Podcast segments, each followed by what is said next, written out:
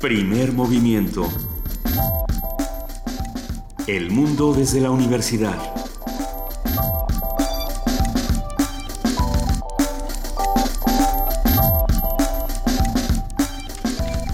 Buenos días a todos los que nos escuchan a través del 96.1 de FM Radio UNAM. Les damos la bienvenida a Primer Movimiento. Querido Benito Taibo, muy buenos días. Querida Luisa Iglesias, qué bueno que ya estás de regreso con nosotros. Sí, si hay un par de, estornudos o de ronchas, eh, no son contagiosas y menos a través de las ondas radiofónicas. Perfecto. Así que Me tranquiliza. Le damos la bienvenida también a nuestra jefa de información, Juana Inés de ESA. Buenos días en este miércoles 3 de febrero. Muy buenos días, ¿cómo están? ¿Sobrevivieron a los tamales, a la feria del tamal, a todas esas cosas? No me tocaron tamales, ¿ustedes disfrutaron? No. No, bueno, disfrutar sí, pero con tamales no. Uno que está hecho para el éxito, pero no. No, no, así, tamales no.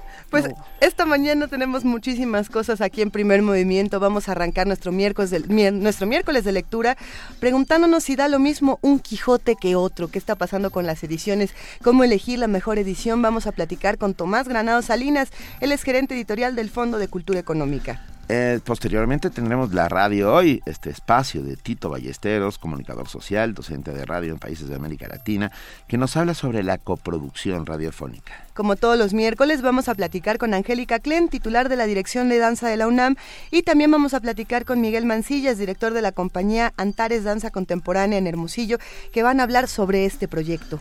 Tendremos también la colaboración de la Dirección General de Artes Visuales y del Museo Universitario de Arte Contemporáneo, el MUAC, por voz de Amanda de la Garza, curadora del MUAC, que nos habla sobre la inauguración de la exposición Isaac Julien, Playtime and Capital. En nuestra nota nacional vamos a hablar de la iniciativa 3 de 3 que regresó esta vez en forma de ley. Ya lo platicaremos con Sergio Guacuja Betancourt, él es subcoordinador del Comité Anticorrupción de la Barra Mexicana del Colegio de Abogados. En nuestra nota internacional, el juicio a la infanta Cristina. Ustedes saben que está en el banquillo de los acusados junto con su eh, ya, ya no sé si es marido o ex marido Iñaki Undargarín que tiene que tiene Iñaki Undargarín yo creo que es su marido todavía. sigue siendo su marido bueno un comentario de Jesús García periodista del país porque esto ha hecho de alguna otra manera eh, temblar un poco a la institución de la monarquía española la poesía necesaria esta mañana me toca a mí y les agradecería que nos escriban con el hashtag poesía necesaria. Estamos en arroba P Movimiento, en primer movimiento en Facebook y en el teléfono 55 36 43 39. En nuestra mesa del día, ¿qué es el cáncer? a ver si de una vez por todas logramos descifrarlo, porque es una suerte de genérico que se usa para un montón de cosas.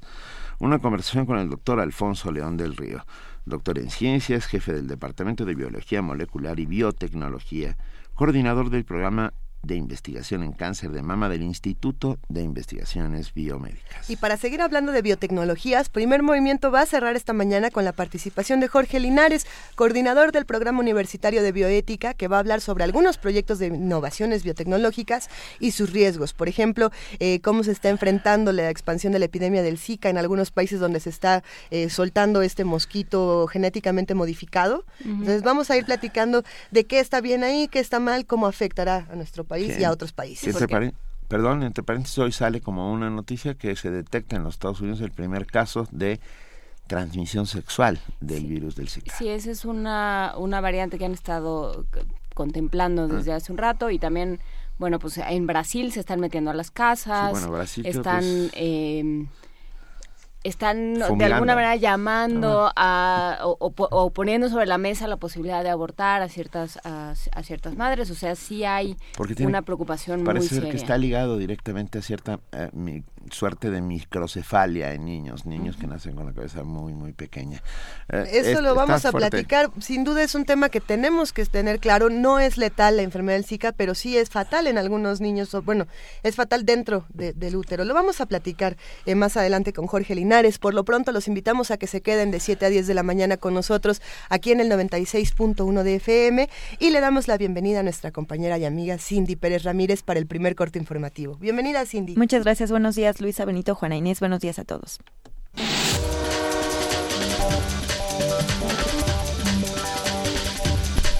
Diversas organizaciones de la sociedad civil y un grupo de ciudadanos presentaron una propuesta de iniciativa ciudadana de ley para obligar a todos los servidores públicos a revelar su declaración patrimonial, fiscal y de intereses.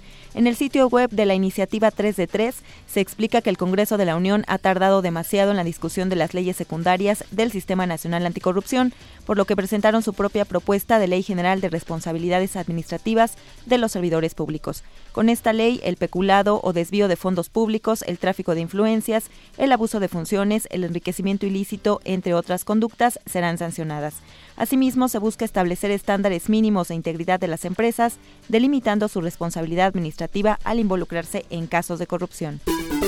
México está preparado para combatir al mosquito transmisor del virus del Zika. Así lo afirmó Mercedes Juan López, secretaria de Salud. La funcionaria explicó que nuestro país lleva más de un año trabajando para poder controlar al mosquito, pues recordó que hasta ahora no existe vacuna ni ningún tratamiento contra el virus del Zika. Mercedes Juan López confirmó que en México existen 34 casos confirmados. En México al momento, el día de hoy, a esta hora, tenemos 34 casos confirmados de esta enfermedad, pero lo más importante de esta emergencia es porque se ha asociado, se ha visto asociado en Brasil a posible asociación con casos de microcefalia y esa es la razón por la que la Organización Mundial de la Salud ha establecido ahora esta emergencia en donde todos los países debemos de cumplir con las indicaciones que establezca. Finalmente, descartó que por ahora nuestro país vaya a emitir una alerta de viaje a países donde haya casos de Zika o recomendaciones para que las mujeres eviten embarazarse en esta época. El Instituto Nacional para la Evaluación de la Educación informó que este año no aplicará la prueba Planea a los estudiantes de sexto de primaria y tercero de secundaria debido a un recorte presupuestal.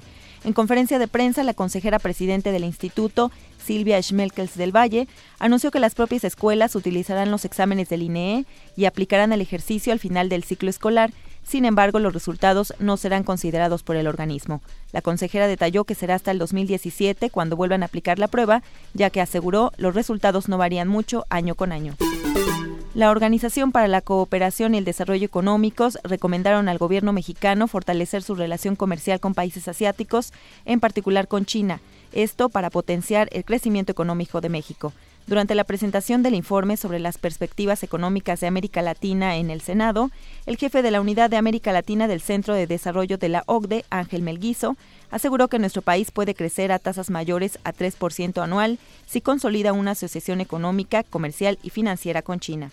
Hay países que lo están haciendo mejor que otros, como el caso de México, que está ah, de hecho recuperándose, pero previsiblemente el, mensaje aquí es no conformarse e ir más allá. México tiene que, no tiene que conformarse con crecer al 3%, que son las proyecciones que tenemos en la, en la OCDE, puede, puede eh, aspirar a más. Y aquí creemos que una nueva asociación con China, no una relación con China como la que ha venido sucediendo los últimos 15 o 20 años, que ha sido beneficiosa para, en muchos aspectos, pero también desafiante en otros, sino una nueva eh, relación con, y asociación con China podría eh, ser uno de los, de los elementos de este, de este nuevo México y de esta nueva América Latina que crezca más y que crezca con mayor inclusión. Ello no es sin esfuerzo de los países y sin tomar medidas. Esta nueva asociación con China no va a ser beneficiosa para ambos si América Latina no tiene una actitud muy proactiva en el sentido de prepararse, prepararse siendo unas economías más diversificadas, encontrar más nichos de mercado y no solo uno o dos, tener una estructura productiva de una, con una mayor calidad de los, de, estos, de los productos y de su output y también ser una, una economía más integrada.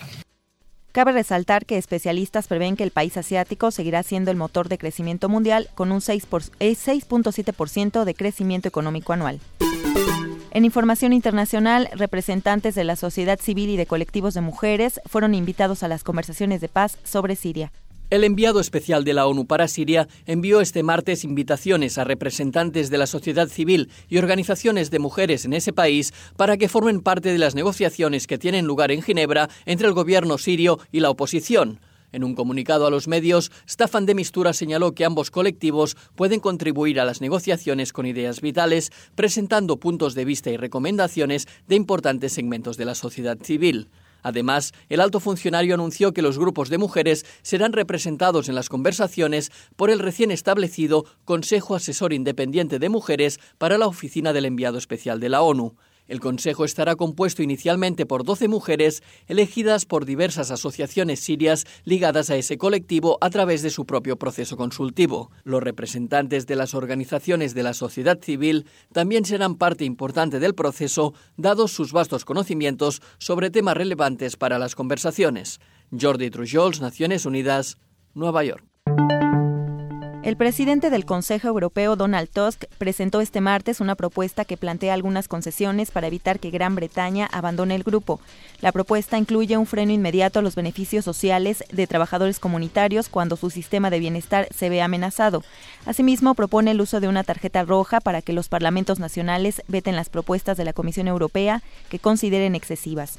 El documento, que también contempla otros elementos, se negociará con el resto de Estados miembros para que pueda ser aprobado en la cumbre que se celebrará el 18 y el 19 de febrero.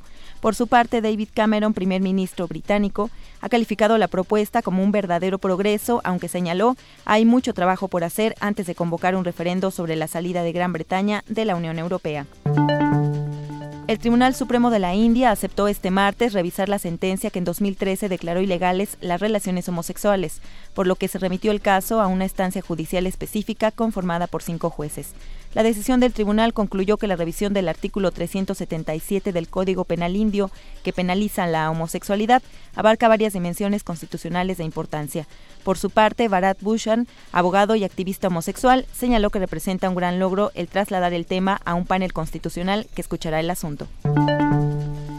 Y en la nota de la UNAM, ante la emergencia sanitaria global emitida por la Organización Mundial de la Salud relacionada con la enfermedad de Zika, México no tiene razón para entrar en alarmas. Malaquías López Cervantes, jefe del Departamento de Salud Pública de la Facultad de Medicina, dijo que nuestro país está preparado desde hace meses para afrontarla. También aclaró que aún no existen evidencias claras de la relación entre la enfermedad causada por el virus y los casos de microcefalia reportados. México no tiene razón ahorita para alarma, no llegan a 40 los casos que se han confirmado, básicamente en una zona del sur del país y los preparativos para eh, recibir, digamos, este problema de salud ya se han venido tomando. Básicamente consisten en enfatizar las medidas de control de los mosquitos en las zonas donde sabemos que hay grandes poblaciones y, gran eh, frecuencia de picaduras, que no es en todo el país. Hay zonas, digamos, que son más propicias para la transmisión de este y de los demás virus que están relacionados con la picadura por exactamente el mismo mosquito. Entonces yo creo que en México pues ya se han ido tomando las maniobras, no creo que tenga un impacto especial la declaratoria de la OMS.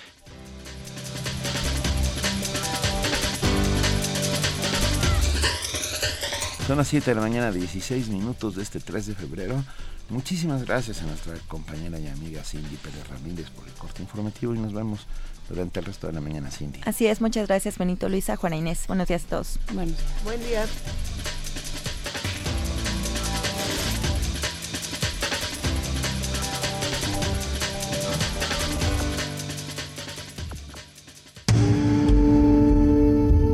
movimiento. Donde todos rugen, el puma ronronea.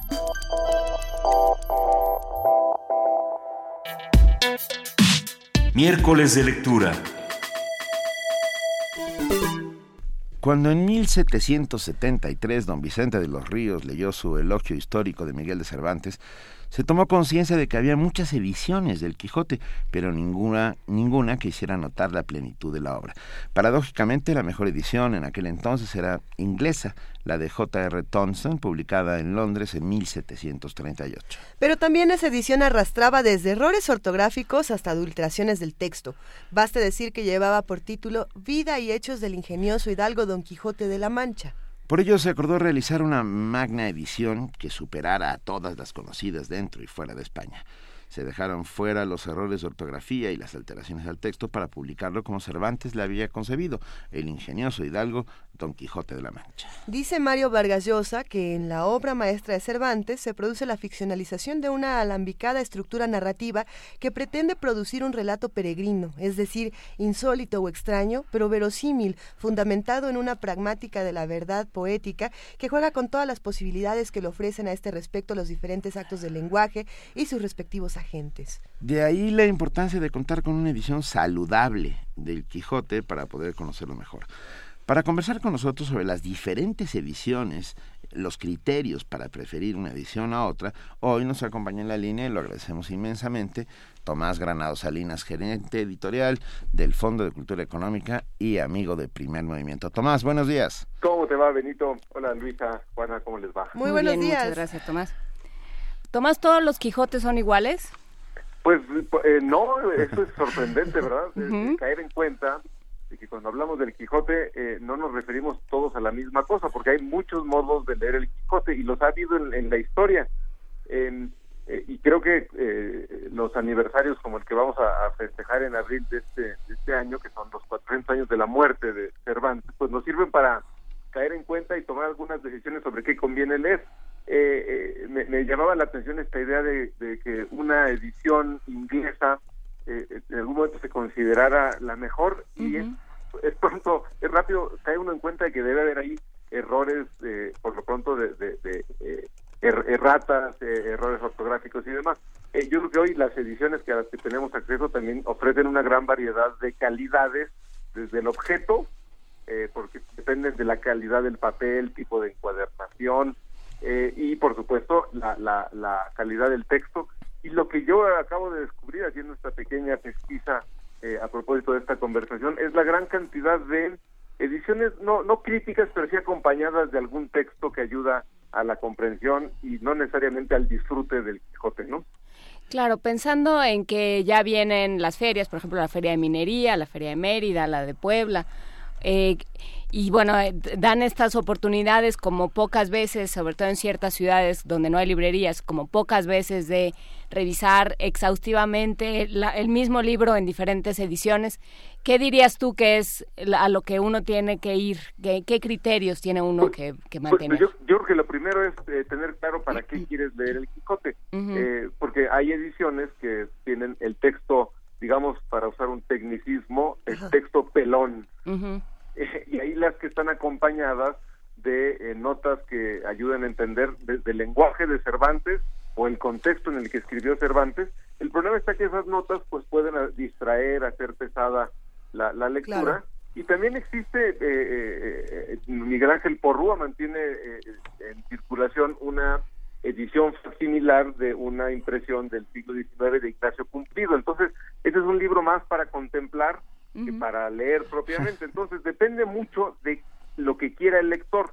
Solo las palabras de Cervantes, un conjunto de acompañamientos críticos o analíticos del texto, o inclusive las ediciones que tienen las ya muy manoseadas imágenes de Gustave Doré.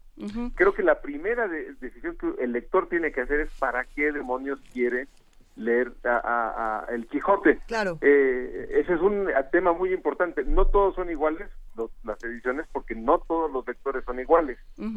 Y no todas cuestan lo mismo. Bueno, eh, eso va, eh, eh, ese es otro criterio importantísimo. Yo creo que debería ser secundario respecto de la intención del lector. en esto que hablas de, los precios, pues obviamente van desde desde cero pesos, porque el Quijote está disponible en, el proyecto Gutenberg, este ambicioso, esta ambiciosa biblioteca electrónica que desde los años 70 se dedica a reunir libros libres de derechos y los pone disponibles en distintos formatos hasta esta que estoy comentando ahora, una edición facsimilar de una muy celebrada eh, edición mexicana del siglo XIX que supera los 1.200 pesos, ¿no? Y acaba de salir también eh, la conmemorativa, ¿no? De la academia. Planeta saca una conmemorativa como cada 15 minutos. y también Alfaguara. Siempre Ahora, esa, conmemorativa de Alfaguara eh, apareció en 2004 para, justamente, ahí se festejaban los 400 años de la primera parte del Quijote. Eh, el año pasado celebramos, porque con esta eh, tendencia a hacer de la, del calendario el, el, el, eje de las celebraciones culturales, eh, el año pasado fueron 400 años de la publicación del, de la segunda parte y este año pues ya se nos muere el autor y vamos a festejar esos 400 años. Esa edición en particular que fue muy distribuida por todos lados la propia Secretaría de Educación Pública hizo una compra importante para las bibliotecas del, país.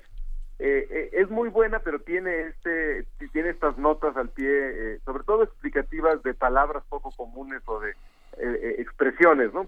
Pero llega un momento en el que esas notas pueden ocupar un tercio o la mitad de la página, entonces para el lector que quiere pues simplemente encontrarse de manera directa con Cervantes, pues no es la más adecuada. Claro, tiene textos fantásticos, del el propio Vargas Llosa o de nuestra principal cervantista que es Margit Frey. Entonces, ese es un libro estupendo. Y después están las de las editoriales eh, dedicadas a publicar clásicos como Castalia. Por ejemplo, eh, ¿Perdón? Sí, sí, sí, por favor. No, que decíamos Castalia es una editorial pues relativo que también tiene eh, pues prestigio por su el cuidado de las ediciones clásicas, el conocimiento del español eh, usado en el momento en el que los libros se escribieron y se publicaron. Entonces es otra buena edición. Eh, y por supuesto tenemos la que en México seguramente será la más leída, que es la de Editorial Porrúa. Ya, pero bueno, estamos hablando solo del Quijote. Eh, sucede, el, el, mundo de la edición um, hace una y otra vez ciertos clásicos que se ponen una y otra vez a la luz dependiendo de las nuevas generaciones. ¿Cómo escoge uno una edición? No lo sé, eh, de los miserables. Este... Sí, o lo que hicieron en el fondo precisamente con Piedra de Sol, en algún momento con su propia tipografía, con sus eh, ensayos con un volumen aparte de ensayos. ¿Cómo, ah. cómo se hace esto, Tomás? Perdón, muy rápidamente. Ayer en el internet vi tres bellísimos ejemplares eh, de las obras de Juan Rulfo en tres colores, eh, rojo, eh, no sé si las llegaste a ver, Tomás. Todavía no. Ah, se ven Bueno, se ven hermosas. Justamente es que ese es un criterio, pues, ¿no? Yo dije, yo quiero tener esas tres, pues. Claro, ese es un criterio, ya estás cayendo en, la bibliomanía, eres un bibliófilo, es decir, que es, una buena, es, una buena perversión, Benito. Sí, no, me es, es, la mejor cita que tengo. de todos tus defectos es el más sí, ese es el más el más presentable.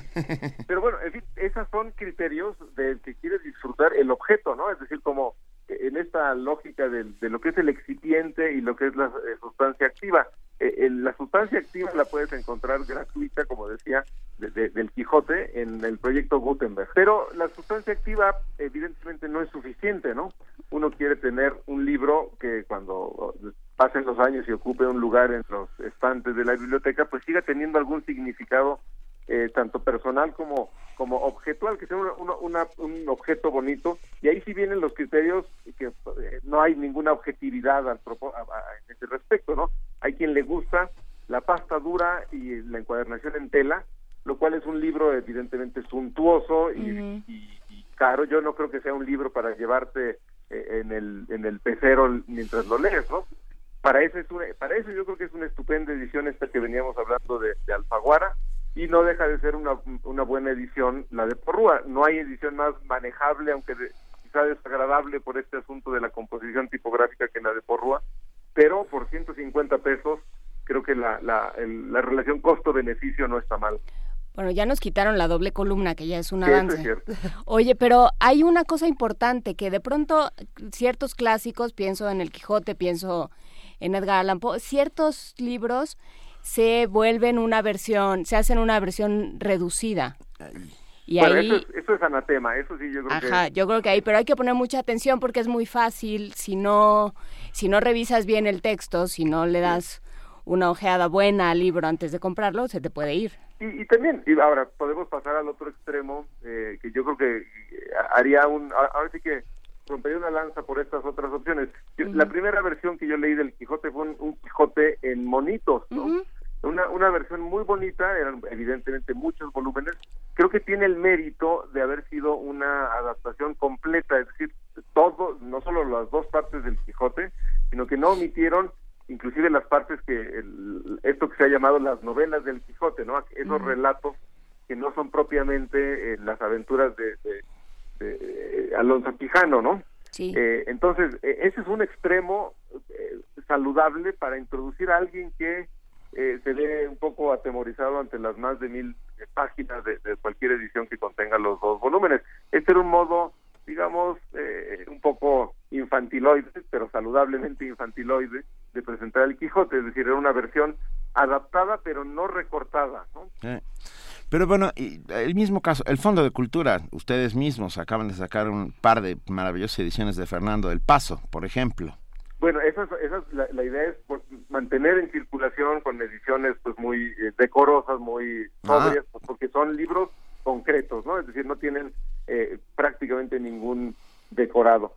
Eh, pero por ejemplo, con el Quijote el fondo hizo hace muchos años un, un pues, incorporó al Quijote a una campaña que se llamó Fondo 2000. en, en, ese año, en el año 2000, en esos años publicaron, publicó el fondo muchísimos libros o eran fragmentos de libros en, formato más chico que el libro de bolsillo y que se vendían en los puestos de periódicos. Y entonces puso ahí el Quijote en muchos eh, folletitos. Y hoy estamos recuperándolos en una caja que tiene, digamos que eh, eh, agrupa, si no me equivoco, en 10 o en 20 pequeños tomitos toda la novela un poco con la idea eh, de que tomas un, pedazo, te lo llevas para leerlo durante el día, en la noche lo cambias por el que sigue y así te vas eh, vas recorriendo, vas acompañando al Quijote en su andar. Qué bonito. E, es una es un buen experimento y lo que eh, lo que les digo ahora al público, les digo a ustedes es que está todavía disponible una cajita, es papel evidentemente muy sencillo, muy muy rústico, no será ese la edición que uno eh, pomposamente le herede a, los a los nietos, ¿no? O, o sí. O sí, pues porque, es la de batalla. libro objeto. libro objeto, libro manoseado, libro amarillado, porque el papel no resistirá eh, el, contacto con el sol, pero pero no es justamente eh, la, usemos de contraste esta edición de, de, Miguel Ángel Porrua de Ignacio Cumplido, que es muy bonita, pues porque tiene buena tipografía decimonónica, del mejor impresor mexicano de entonces. Oye, te voy a contestar como Leónidas. Eh, si no aguanta el sol, la leeremos a la sombra. ah, Perfectamente. Oye, Tomás, y ya para cerrar esta conversación, como editor, ¿qué te, ¿qué te gusta ponerle o quitarle a una edición en un libro? ¿Qué te gusta tomar en cuenta y con qué te gusta jugar? Eh, eh, está claro que un libro como El Quijote exige, si uno quiere ponerle cierto ingenio, exige aderezarla, adobarla. Pues a mí lo que en general lo que me parece interesante es hallar un, un o encargar un ensayo, un, un, texto que sirva no tanto de introducción, pero sí de que, presente una interpretación de alguien. Eh, lo que volvamos a lo que acaba de publicar el Fondo de Cultura Económica. Yo creo que eh, el libro de Margit Frank que se llama Don Quijote muere cuerdo, se pregunta si muere cuerdo, em, porque la, tesis de Margit Frank es que no, que no muere cuerdo, que no existe Alonso Quijano, sino que ese nombre, que es el que se da a sí mismo el Quijote, es parte de su locura, pero nosotros que queremos creer que muere cuerdo, eh, lo, reconocemos como el, el, auténtico ser humano que enloqueció, ¿no? Muere cuerdo y por eso quema la biblioteca y por eso reniega un poco de su personaje, ¿no? Pero entonces la, hipótesis de, de Marguita es que no, no muere cuerdo, eso es parte de su locura. Pero lo que quiero decir, alguien tan perspicaz para leer un libro hiper leído, hiper comentado como Margit Frank, esos textos son un estupendo, habrían sido un estupendo prólogo al libro. De nuevo, no es que lo explica sino que da una interpretación, hace una lectura tan original, tan creativa, eh, ahí se muestra que la lectura es una de las bellas artes. Entonces Margit muestra cómo se puede leer, se puede seguir leyendo y sacándole jugo a un libro eh, pues tantas veces eh, leído, ¿no? Sí. Y, Entonces, eso para mí sería lo que habría que agregarle a una edición contemporánea de los clásicos, algo que le dé una vuelta de tuerca. Pues bien, muchísimas gracias, Tomás. Mira, nos escribió Javer Núñez y dice, yo tengo la edición de Librería Sánchez ilustrada por Doré y la edición de 400 años de Alfaguara. Qué suerte. Mientras tengamos más ediciones, yo tengo, mejor. Yo tengo como seis, todas distintas, algunas, algunas conmemorativas del estado de, mm, Corominas, no lo sé, una, una locura. Ah, muchísimas gracias, Tomás. Te mandamos un fuertísimo abrazo y te lo agradecemos enormemente. Bueno, y dejemos abierto el reto, a la gente le da tiempo de leer el Quijote de aquí al cumpleaños de Cervantes, ¿no? Sí. Es el 23 de abril. Sí. Sí da tiempo, sí, da, tiempo. Bueno, pues en eso quedamos. Y en eso estaremos, Tomás. Muchas gracias. Bueno, abrazo a todos. Un abrazo. Hasta luego, gracias. Primer movimiento. La vida en otro sentido. Son las 7 de la mañana con 32 minutos y nos han escrito a redes sociales para contarnos qué ediciones tienen, para mandarnos también fotografías de amaneceres, para saludarnos, para mandarnos abrazos. Y les agradecemos muchísimo. Les recordamos que estamos en arroba P Movimiento y en diagonal Primer Movimiento UNAM. ¿Qué más tenemos? No, así es. Muchas gracias a todos los que nos han escrito. A Edgar Chávez, que dice que no está de acuerdo en tirarle a Porrúa, que le parece muy injusto. Pues nosotros no, le tiramos todo lo contrario. No, bueno, le debemos a Porrúa. muchísimo. Cuantísimas. Mi primer. O sea, todo el mundo tiene un libro de Sepan Cuántos que era el suyo. es que Sepan Cuántos es el que logra eh, hacer llegar a los clásicos a la gran familia mexicana. pues sí, porque era la posibilidad de, de tener un libro propio, digamos, ah, O sea, era un objeto... Y de rayonearlo con provecho y de disfrutar este la página yo no rayoneaba mi libro. No, no les hacías estos rayados y lo que sí tiene, no, y lo que sí tiene, sepan cuántos, es los prólogos. Que son prólogos de Arturo Souto, de, de diferentes maestros, de, de muchos de, la, de la Facultad de Filosofía y Letras, que lo que hacen es justamente esto que decía Tomás. Eh, que, que, uno puede leer a través de sus ojos. ¿Sabes que Yo tenía un amigo que los empastaba. Porque lo que sí, sí es que sepan no, cuántos lo que no aguantaban en las portadas. Tienen delirio otoñal y empiezan a... Sí, se, se, aflorean durísimo. Pero no, bueno, gracias a Porrúa, gracias a sepan cuántos, muchos libros hay, hay pero vale la pena preguntarnos qué ediciones les gustan y qué ediciones a ustedes no les gustan. A ver, por, ejemplo, nos escribió Mauricio Medina y nos dice, hay una edición ilustrada por Dalí que es muy bonita. Fíjate. Esa, esa, yo no la conozco. yo tampoco la conozco. Mándanos una foto, Mauricio, si la tienes por ahí. Eh, todos yo creo que tenemos editoriales, ediciones que nos gustan más que otras. Eh, por ejemplo, en algún momento aquí en el programa platicaron, y recuerdo que yo no estaba y quería estar ahí, cuando hablaron de la Divina Comedia. Y hablaron de en dónde se podía encontrar un texto como la Divina Comedia, que, que es el mismo caso de Cervantes, ¿no? Eh, hay muchas ediciones, mucho de dónde. Yo tengo una edición que pesa más que el yelmo de Mambrino. Había, en una feria de Guadalajara, el, la gran noticia y el gran atractivo de la feria era una edición de Gonzalo García Barcha, el, el, el, el, hijo de García Márquez. El hijo de García Márquez, pero él es tipógrafo. Sí había hecho una edición de memorias, de las memorias de, García Márquez, confieso que he vivido, creo que se llama. Sí, no, eso es de Neruda. Entonces, las memorias de García Márquez en, en una edición hecha a mano, pues, en imprenta de tipos móviles. Ay, qué bonito. ¿no? Eh, con, con su propia tipografía, era una joya y todos íbamos solo a, verla, porque, costaba, ¿Cuánto mil pesos o no sé qué cosa. ¿no? Y era una locura. Era esa y Cien años de soledad, estaban las dos. wow, eso no, Estas cosas ocurren en el mundo editorial, así como muchas novedades están ocurriendo en el mundo radiofónico. Por eso esta mañana vamos a platicar con Tito Ballesteros, él es comunicador social, docente de radio en países de América Latina y le damos como siempre la bienvenida porque es miércoles. Buenos días, Tito, ¿cómo estás? Bueno, pues eh, feliz amanecer para todos ustedes. Efectivamente, mm, es un mundo en el que algunas fórmulas se exploran para alimentar el discurso sonoro. Esta semana conversé con Chelo Sánchez. Ella es española, profesora en la Universidad Pontificia de Salamanca, además escritora con múltiples reconocimientos en el contexto de las comunicaciones y particularmente de la radio.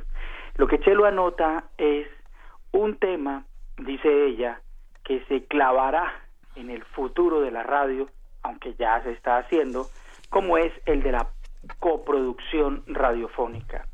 Coproducir nos ayuda a compartir gastos, dice Chelo, a reducir costos, a conseguir ayudas públicas que puedan patrocinar nuestros ejercicios sonoros. La coproducción nos ayuda a ampliar el público y el mercado potencial al que llegan nuestros mensajes.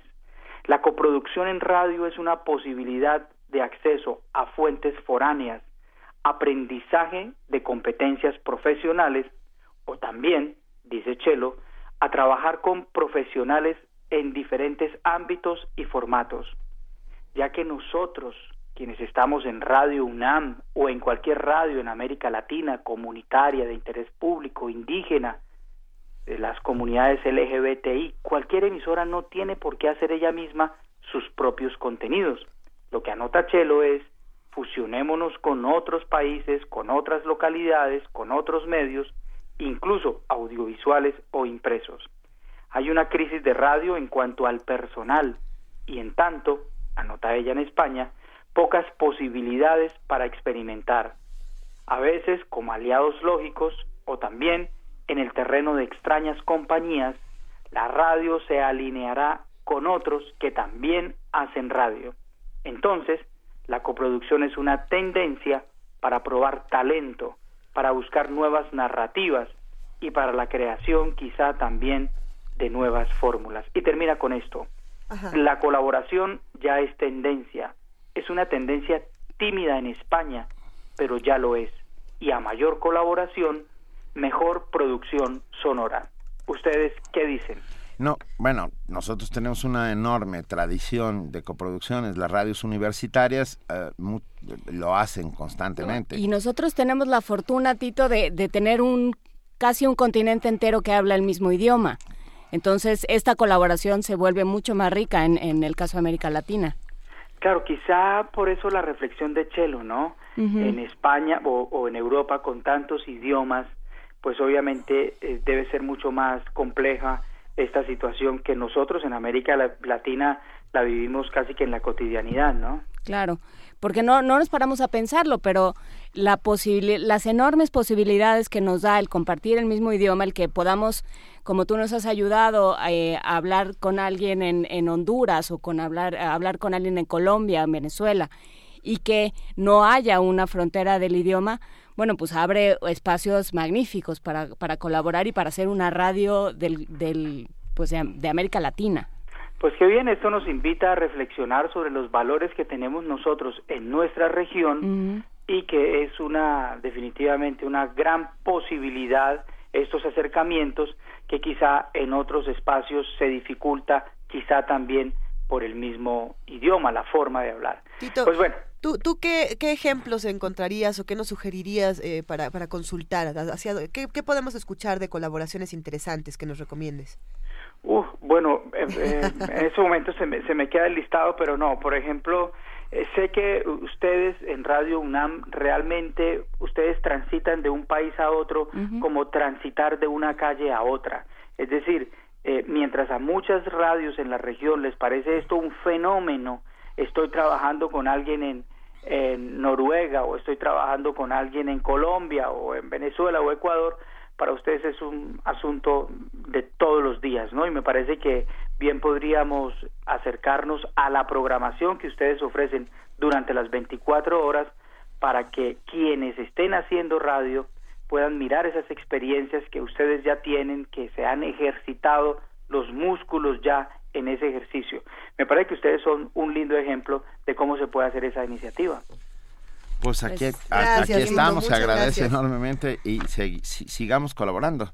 pues bueno, les envío un seguro abrazo a la distancia y ya seguiremos conversando sobre este tema que tanto nos gusta y nos apasiona como es la radio. Y a las personas que la escuchan, que se animen a dejar de escuchar y empiecen también a hacer sus propias experiencias. Recuerden que en el podcast hay una gran posibilidad y quizá ese sea parte del futuro del medio de comunicación. No permitas que los demás te cuenten las noticias, busca las tuyas, conoce la información y, ¿por qué no?, en tu ciudad, en tu municipio, en tu pequeña localidad, crea un medio de comunicación con cornetas, con parlantes o también a través de la web. Pues recordamos entonces a todos los que nos están escuchando, Tito, tu página que es titoballesteros.blogspot.mx o .com, cualquiera de las dos dan acceso al mismo sitio, donde pueden consultar montones de videos, de archivos, de información y sobre todo una perspectiva distinta a la radio que es la que tú le estás dando. Muchas gracias, Tito. Feliz semana. gracias, Tito. Chao, chao. Primer movimiento. Donde todos rugen el puma ronronea.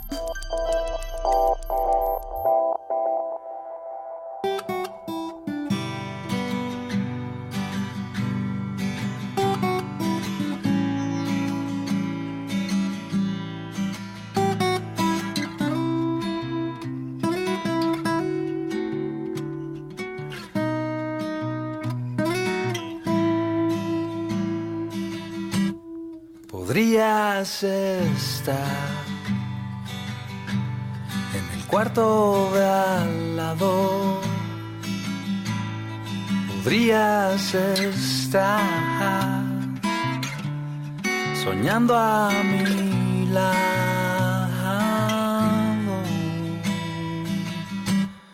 Podrías mandarme un beso callado. Podrías cuidar. Mi corazón helado pero el abismo se abrió. Y la certeza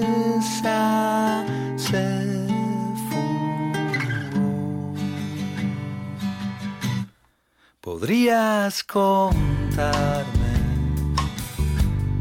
tus sueños amados podrías reírte de mis recados.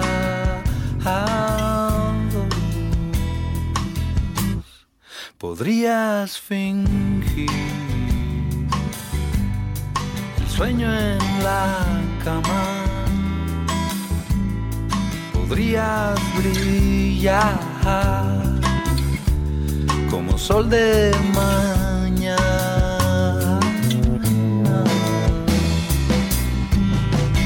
pero el abismo se abrió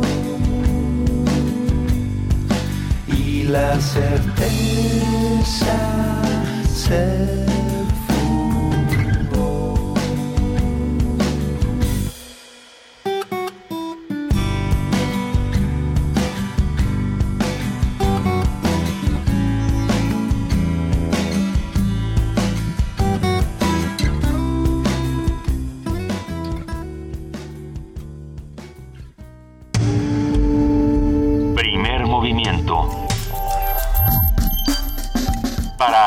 el día. Esto que acabamos de escuchar es de Ari Brickman y se llama Podrías. Esperemos que les haya gustado. Una recomendación que nos hace la producción. Les mandamos un abrazo. Así es. Pero bueno, ya están aquí en cabina. Lo agradecemos inmensa, inmensamente. Angélica Klen, la titular de la Dirección de Danza, que nos trae un invitado muy especial, que es Miguel Mancillas, director de la compañía Antares Danza Contemporánea de Hermosillo, que nos viene a hablar de este proyecto. Angélica. Hola, Benito, buenos días. Buenos días, Luisa. Buenos días, Juana Inés. Pues sí, un gusto. Eh, la semana pasada también tuvimos un invitado. Eh, estamos en una, en una temporada de cursos de perfeccionamiento de danza en la UNAM. Y bueno, esta semana recibimos con muchísimo gusto a Miguel Mancillas, quien ha hecho una trayectoria pues muy importante en Hermosillo y dirige una compañía eh, con una gran solidez este, en el país.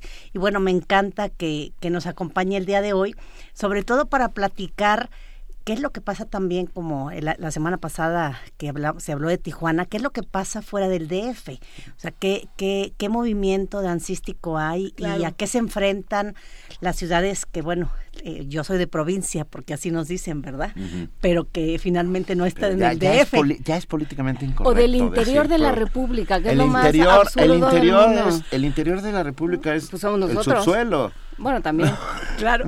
Pues para platicar más de esto, aquí está Miguel Mancillas. Bienvenido, Miguel. Hola, ¿qué tal? Buenos días. cuéntanos del proyecto de Antares. ¿De dónde sale? ¿En qué año? ¿Cómo surge? ¿Quiénes son? Mira, nosotros comenzamos en el 87. estamos eh, cumpliendo los 29 años. Y creo que como muchas cosas surgen un poco por el accidente, las ganas y, y también la necedad. O sea, nos sostenemos por la necedad. Porque nosotros, fíjate, en el primer programa de mano decíamos que dedicarse a la danza era, era de por sí ya un problema, pero hacerlo en provincia era un suicidio, porque todo sucedía aquí en, la, en, el, en el DF. Claro. Y, y nosotros, eh, la necedad nos hizo quedarnos también en Hermosillo, era una manera de probar de que no era verdad, de que México es más amplio, de que las visiones que se tienen también de lo que se les dice en las provincias, pues son otras. Eh, eh, hay muchos estereotipos y creo que el arte ayuda mucho a romper esto, ¿no? A entender la diversidad y a, construir un país con una visión más amplia, pues no hay una diferencia tan grande. ¿Cómo, ¿Cómo rompemos los estereotipos a través de la danza? Estando presente, yo creo que, eh, por ejemplo, yo no, en la radio no me ven, pero yo soy rubio. Y mucha gente, yo cuando viajo al extranjero me dice, tú no eres mexicano. Y luego, sí, soy mexicano.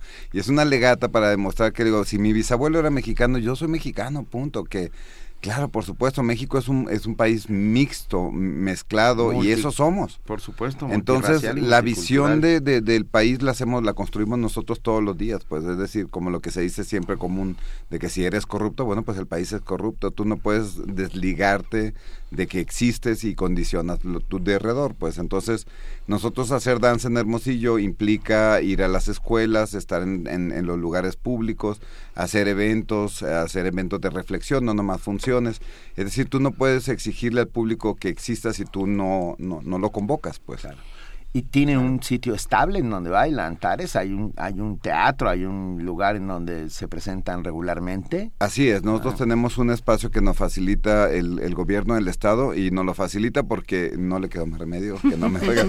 un poco porque estuvimos antes de las instituciones, pues las instituciones de cultura surgieron posterior a Antares. Entonces la Casa de la Cultura, antes Fonapaz y todo lo que, lo que sucedía en el país, pues Er, eran, eran otros países, porque, porque México era, era múltiple en ese sentido. En efecto, venir del, de Hermosillo al DF era como todo un viaje. Ahorita ya para, con las redes sociales, todo ha cambiado, las percepciones de México también son inmediatas. ¿Y qué le pasa a una comunidad cuando tiene una compañía de danza? ¿Cómo cambia un, un grupo social cuando tiene una compañía de danza? Eh, enormemente, fíjate, yo, yo creo que, que Hermosillo ahorita tiene, por ejemplo, ya una licenciatura, hay varios grupos jóvenes que se están formando, con, con un poco también las dinámicas de, la, de las generaciones de hoy, ¿no? Es decir, también como las parejas, no duran tanto, eh, la gente se junta poquito y luego ya se, se separa, pero son las lógicas contemporáneas, yo creo que también eh, va a ir evolucionando, se van a ir planteando de otra manera. La gente eh, está presente, no es un público eh, flojo, es un público que gusta de ver. Tenemos un festival que ya tiene 23 años, que es un desierto para la danza, donde han ido grupos internacionales, han ido maestros que cada año se, se convocan. Nosotros hacemos cada dos años un, un, evento de reflexión, invitamos a gente de diferentes áreas artísticas para igualmente estar como comentando de las preocupaciones del artista y no desligarlo del espectador, porque creo que cuando nos separamos y creemos que somos cosas diferentes es el primer error. Eh. Estamos hablando entre nosotros. Y ahora están en la Ciudad de México, que ya hemos dejado con la UNAM? Distrito Federal para, para estar en la UNAM. Bueno, finalmente este Miguel tiene una trayectoria ya grande con Antares en la UNAM. Antares ha estado en la UNAM, ha bailado en la Sala Covarrubias y bueno, ahí, ahí eh, es miembro, o sea, por dos años y medio, casi tres, fue miembro del consejo asesor de la dirección de danza. Bueno, es una y es una persona con una una capacidad impresionante de dar. Entonces tengo que decir que estamos felices. Tenemos el, el salón lleno. O sea, es, es, es, es, maravilloso ver cuánta gente, no solamente jóvenes, ¿eh? Este, también maestros eh, decidieron tomar su curso durante toda esta semana. Entonces, bueno, los tendremos este, toda la semana trabajando este, fuertemente por la tarde. Para los que no están en el curso, podemos platicar un poco de qué va para que se les antoje. Digo, aunque ya no puedan entrar, por lo menos para que tengan una probadita de, qué, lleno. de qué se están perdiendo y de qué pueden tomar pronto. Lo, lo, que a mí me interesa es un poquito hablar del cuerpo, el cuerpo contemporáneo. ¿Qué, ¿Cuál es el cuerpo de hoy? Y creo que el cuerpo escénico es natural, somos escénicos naturalmente, que lo que lo decidamos poner en un foro es otra historia, pero por ahí es la reflexión eh, y, y, el punto de partida es el yo, o sea, cómo somos, crecemos en una sociedad donde negamos el cuerpo, lo prohibimos, lo condicionamos. Lo ocultamos. Lo ocultamos completamente. Entonces, de pronto, uno quiere expresarse. ¿Y de dónde va a salir eso extraordinario si en lo cotidiano nos la pasamos negando? Te sientes mal, no lo dices. Te, te sientes bien, tampoco. O sea, eh, hay como muchos juegos contra el cuerpo. Y el artista, creo que lo, una primera reflexión del artista del cuerpo es entender cuál es su herramienta. Y partiendo de ahí es que entonces podemos construir. ¿Cambian los bailarines de, Hermosillo a México, digamos, del norte del país al, al verdadero interior de la República, digamos, al centro? Fíjate que yo sí he tenido experiencia con, ahorita tengo el grupo, tengo mucha gente de, Hermosillo formada por, por mí, eh, tengo gente, un, un, bailarín del DF, tengo una bailarina de Monterrey, eh, una bailarina, dos bailarinas de Mexicali, tres bailarinas de Mexicali. Es que aguantamos mucho el calor. La diferencia es aguantar Son aguantadoras. el cuerpo, el cuerpo resiste más. Porque tuve un bailarín de Montreal y me duró un verano. Cuando se empezó a el otro verano me dijo, me gusta mucho el trabajo, pero ya no tanto. No, pues no, le faltaba nieve. Sí, fíjate. Entonces, la verdad es que sí, la disposición, eh, las, las, ciudades pequeñas tienes que tener uno muy claro qué quieres hacer. Porque no hay muchas cosas que te estimulen. Uno tiene que provocar el estímulo eso hace la diferencia. El, la gente de, que vive en el norte tiene que es ávido de, información, de eventos, porque sabes que son pocos. Entonces, aquí de pronto en la ciudad eh, suceden muchas cosas y la gente ve poco. Entonces, eh, yo creo que sí hay una diferencia. Y lo mismo pasa con, la literatura, con el teatro. Eh, por lo mismo, me parece interesante ver cómo se relacionan eh, otras disciplinas artísticas con la danza en Hermosillo, por ejemplo. Nosotros hacemos, cada, cada dos años yo hago eventos que invito compositores, escritores, nada de gente de danza. Es decir, para, pero que hablemos de la danza. Eh, gente que ha colaborado, guionistas, gente que ha hecho cosas en cine. Y, y, me interesa mucho este, esta percepción del arte más complejo, más elaborado en comunidad. pues Y la comunidad no puede ser separada por, por, por teatro y danza o música, sino es una sola preocupación. Miguel Mancillas, director de Antares Danza Contemporánea, ¿tienen una página en donde podemos ver su trabajo? Antaresdanza.com es nuestra, nuestra página. Y ya la acabamos de subir a nuestra y, y en las redes sociales está en el Facebook, en, el, en YouTube puedes encontrar videos. Eh, pero yo siempre he creído que la danza lo más importante es enfrentarte al cuerpo, es, es, estar delante de un cuerpo, ser testigos de lo que está sucediendo. Uno de los ejemplos que yo digo, todo el mundo conocemos un tigre en un zoológico, no es un tigre. Un tigre es estar frente a frente. La diferencia es que no haya una valla de por medio y a ver qué sientes. Y entonces pasa un poco lo mismo cuando en un escenario, no es lo mismo. pero pero William Blake? esta idea del cuerpo del bailarín como algo, o sea, el cuerpo del bailarín no es como el mío, siempre hay esa idea. El cuerpo del bailarín, puesto que es su herramienta de trabajo, eso es una cosa distinta porque lo ocupa para una y lo vive de una manera distinta. ¿Cómo, cómo me haces entender a mí que no soy bailarina y que no entiendo tu relación con el cuerpo? Eh, lo que estás haciendo. Yo creo que pasa un poco como todas las profesiones, pues, es decir, cuando te especializas en algo, te vuelves obsesivo en ello. Entonces, observas los cuerpos, te la pasas analizando las sensaciones, pero en realidad es entender, en esa especialidad, entender que todos somos un mismo cuerpo y que sufrimos de lo mismo. De pronto esta idea de que el artista es más sensible, que no, yo conozco gente que no es, eh, se dedica al arte y es absolutamente, se conmueve ante, ante cosas que son pequeñas. Y, y ahí conozco artistas que, que, les, muestras algo y, se quedan como, ¿y eso qué? Entonces hay, esta, esta, esta idea de, de pronto, creo que eh, si entendemos la idea de lo humano y no de, la, de lo que nos hace diferente, lo que nos hace igual, creo que ahí está la fortaleza y ahí es donde lo que yo descubrí del arte, yo sí creo que el arte transforma, uno no puede seguir siendo lo mismo después de que te enfrentas a algo tan, tan contundente. Nadie se queda igual. ¿Cuándo podemos ver al tigre cara a cara? Mira, ahorita estamos nada más con el curso, pues tenemos planeado eh, ya funciones aquí. Me encantará poder estar con ustedes y, e invitar. Sí, los estaremos, les estaremos informando. Más información de danza, por favor, Angélica, una página donde platicamos más. Bueno, danza eh, www.danzaunam.mx y yo dos cositas quiero mencionarles. Uno, la clase de yoga de este año 2016 empieza ya, ya se le estamos listos. Quiero que hubieran visto Benito eh sí. Este, el, el, domingo a las 9 en la esplanada del MUAC, primero y tercer domingo del mes. Todos podemos ir De aquí hasta noviembre. Abierto, es maravilloso maravilloso. Y, y, un tip que les doy, porque algunos quizá no lo saben, ayer se festejó el Día Mundial del Tutú. Ay, qué bonito. Y nosotros en esta y nosotros puede ser? Nos agarraste. Era el día, era el día. Ayer era el día. Y bueno, lo digo rápidamente. Eh, eh, no he encontrado exactamente desde qué año este se festeja, pero la idea es, eh, por medio de este día, es juntar dinero para apoyar a gente que no tenga cómo estudiar danza. Pero lo interesante es que la selección del día la hicieron por la fonética del 2 slash 2, o sea, de 2 de febrero, 2-2, que es tutú. Entonces, bueno, ayer por todos lados se festejó el Día Internacional del Tutú, mucha gente se puso tutú, se tomó fotos, todo el mundo subió a Facebook, este bebitos con tutú, todo con tutú. yo me te juro que me había puesto. Ahí hubiera sido, ¿ves?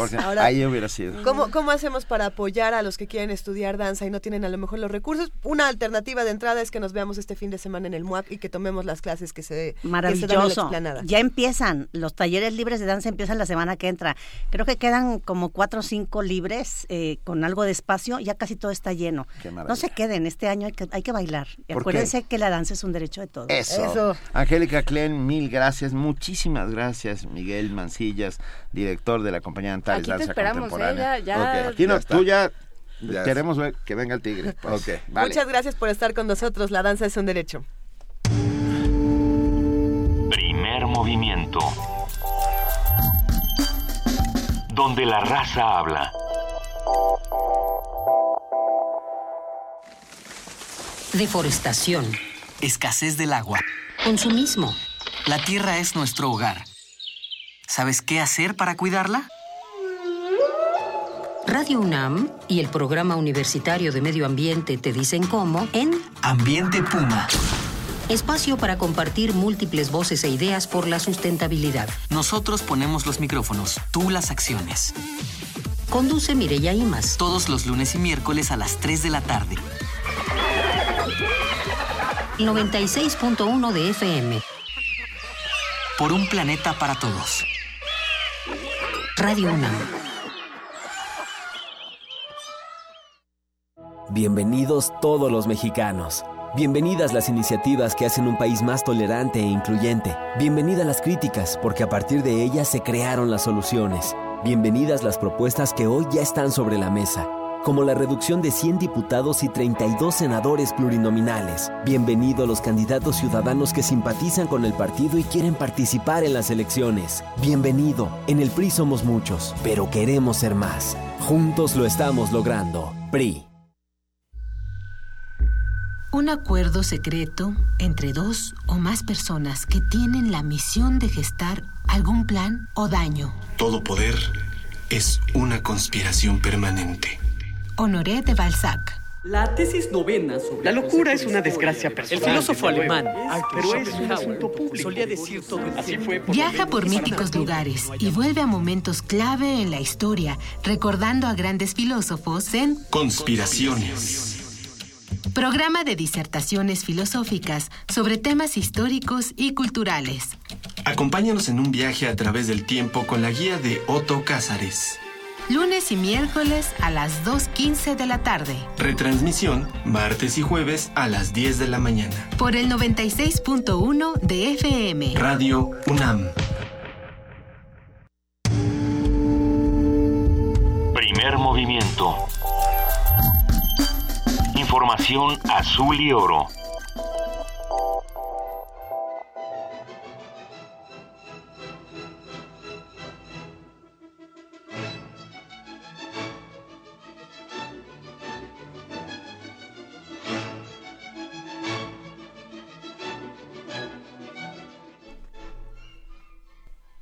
Si usted eh, no lo reconoció, esta es la porción de fantasía que bailan unos hipopótamos todos con tutú. Por eso lo pusimos para, eh, para de manera ya un poco, eh, un poco tardía, pero eh, sumarnos a esta celebración del Día del Tutú. En el Día del Tutú, con esta melodía, nosotros vamos saliendo uno a uno eh, a tropezones de la cabina de Radio UNAM para darle paso a nuestro siguiente corte informativo, el de las 8 de la mañana, y le damos la bienvenida a nuestra compañera y amiga que también trae tutú, Cindy Pérez Ramírez. Muy buenos días, Cindy. Muy buenos días, Luisa Juana Inés. Buenos días a todos. Bienvenida de nuevo. Muchas gracias.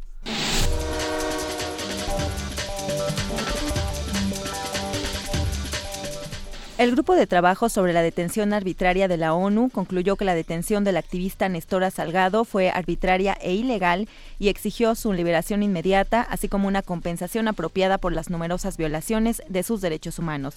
El grupo de trabajo, compuesto por cinco expertos independientes de derechos humanos, emitió su decisión luego de estudiar el expediente y las pruebas ofrecidas por la Clínica Internacional de Derechos Humanos de la Universidad de Seattle, que representa a Salgado, detenida por fuerzas militares en agosto de 2013 mientras se desempeñaba como policía comunitaria de Olina La Guerrero. El titular de la Secretaría de la Función Pública, Virgilio Andrade, anunció la destitución y la inhabilitación del cargo a seis funcionarios federales implicados en la fuga de Joaquín El Chapo Guzmán. La dependencia federal probó hechos en los que incurrieron los funcionarios para privilegiar al reo y permitir su fuga, por lo que fueron acreedores a la máxima pena que permite la Ley de Responsabilidades Administrativas, que es la inhabilitación por 10 años para ocupar cargos en el gobierno federal. Sin embargo, se indicó que las personas sancionadas pueden recurrir al Poder Judicial de la Federación. Habla Virgilio Andrade, titular de la Secretaría de la Función Pública. La Secretaría de la Función Pública atiende la parte administrativa, la parte penal relacionada con conductas específicas y bienes tutelados está hoy en día en manos de los jueces e inicia el proceso en la Procuraduría General de la República. El juez español Santiago Pedraz devolvió el pasaporte al exgobernador de Coahuila, Humberto Moreira, y levantó las medidas cautelares del auto de libertad que impedían la salida del político mexicano de España. A la salida del tribunal, Moreira se dijo contento y reveló que abandonará España y regresará a México, luego de consultar con su director de tesis en Barcelona, ya que se encuentra realizando estudios de posgrado. El también expresidente nacional del PRI queda en condición de investigado sujeto a procedimiento penal, por lo que la indagatoria continuará. Integrantes de la Comisión Especial de Cambio Climático del Senado de la República presentaron un punto de acuerdo para llamar a comparecer a todos los funcionarios involucrados en el caso del malecón Tajamar. Los legisladores señalaron que aquellos funcionarios que otorgaron los permisos para la destrucción del manglar deben ofrecer explicaciones y, en su caso, ser sancionados por la presunta destrucción ambiental. Habla el senador del PRD, Armando Ríos. Estamos presentando un punto de acuerdo para que en los días siguientes, y esto tiene que ser pronto, tanto la Comisión de Cambio Climático como esperamos que también así sea por parte de la Comisión de Medio Ambiente, se cite a comparecer al secretario de Medio Ambiente, a Rafael Paquiano, que también venga el Procurador Federal de Protección al Medio al Ambiente, que es eh, Guillermo Aro Belches, y el director del Fondo Nacional de Fomento al Turismo Fonatur, que es Héctor Martín Gómez Barraza. Es indispensable que nos salgamos de esta lógica absurda mediática en la que se han estado tirando la bolita entre funcionarios. Incluso donde ha habido expresidentes que le entraron al debate en eh, las redes sociales y que deja claro que todo esto es insuficiente si no tenemos con pelos y señales quiénes fueron los que autorizaron estos permisos.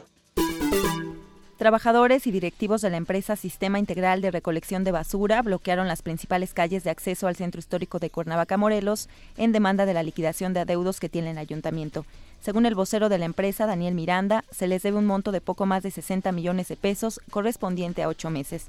En la empresa CIRAC se tienen contratados de forma directa a 350 trabajadores que participan en la recolección diaria de la basura en la ciudad. El partido Movimiento de Regeneración Nacional Morena entregó al gobierno capitalino 65.268, perdón, 65.284 firmas de ciudadanos que solicitan un plebiscito sobre el reglamento de tránsito. De acuerdo con la Ley de Participación Ciudadana, se necesita el 0.4% de los ciudadanos inscritos en la lista nominal de los 7.3 millones de electores para solicitar al jefe de gobierno que convoque a un plebiscito. Esto es más de 29.200 firmas. En información internacional, el gobierno de Siria exigió que Turquía deje de violar su soberanía y detenga las acciones que violan directamente el derecho internacional en el marco de la lucha contra el terrorismo. Así lo señaló la Cancillería iraní a través de un comunicado. El canal de noticias internacionales RT señaló que Siria debe presionar a organismos internacionales para que Turquía frene las acciones, así como reservarse una respuesta en caso de continuar los ataques. Cabe recordar que desde el lunes se desplegaron tropas turcas en la provincia de Latakia, donde realizaron una serie de ataques armados en los que murieron varios civiles sirios. La emisora de radio Voz del Califato, que operaba el Estado Islámico al este de Afganistán, cerca de la frontera con Pakistán, fue destruida tras dos ataques aéreos que lanzaron las fuerzas estadounidenses, informaron fuentes anónimas de Estados Unidos y Afganistán. El coronel del ejército de Estados Unidos, Mike Laron, informó a través de un comunicado oficial que el lunes por la noche se realizaron dos ataques aéreos antiterroristas en el distrito de Achin, en la provincia de Nangar. La emisora de radio establecida a fines de 2015 transmitía ilegalmente en toda la región de Nangar los mensajes extremistas del grupo y, según algunos funcionarios, era operada desde instalaciones móviles, lo cual dificultaba su localización. el coordinador humanitario de la ONU preocupado por las detenciones administrativas en Israel. El coordinador de asistencia humanitaria de la ONU para los territorios ocupados palestinos expresó este martes su alarma por las detenciones administrativas que realiza Israel con frecuencia. En un comunicado, Robert Pieper manifestó su preocupación en especial por el deterioro de Mohamed Al-Kik, un detenido palestino que se encuentra en huelga de hambre desde hace 69 días para protestar por la arbitrariedad de su detención administrativa y por el maltrato que ha recibido. Aseguró que el estado de salud de Al-Kik es muy delicado y que, según sus doctores, puede sufrir daños irreversibles. El coordinador reiteró que todas las personas sujetas a detención administrativa, ya sean palestinas o israelíes, deben ser imputadas de algún delito o bien liberadas de inmediato. Asimismo, instó a investigar de manera expedita las denuncias de maltrato en las prisiones y centros de detención israelíes. Según los datos del gobierno de Israel, a finales de noviembre pasado había 527 palestinos detenidos en sus prisiones, entre ellos una mujer y cinco menores de edad. Giselle Ducaten-Seiler, Naciones Unidas, Nueva York.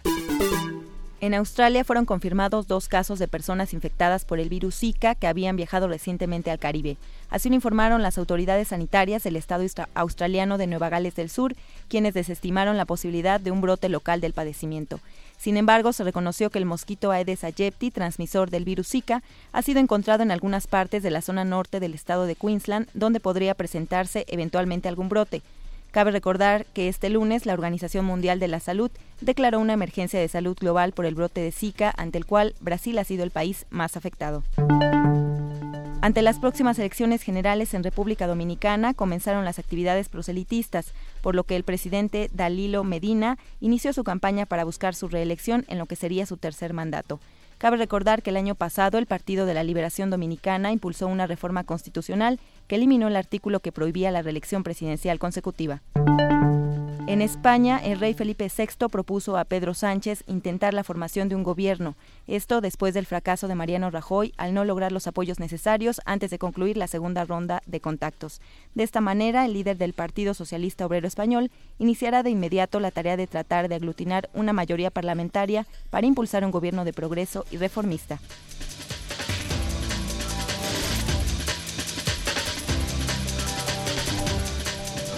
8 de la mañana con 9 minutos. Ya Cindy se va corriendo al aeropuerto porque va a recibir a Moreira, ¿verdad, Cindy? Sí, les voy a traer ahorita el reporte. Ah, va con los mariachis a recibir a Moreira. bien, lo saluda. Llega esta noche, pero habrá que estar ahí entonces. no sueltes tu cartera, pase lo que pase. Gracias, Cindy Pérez Ramírez, por estar con nosotros esta mañana. Muchas gracias.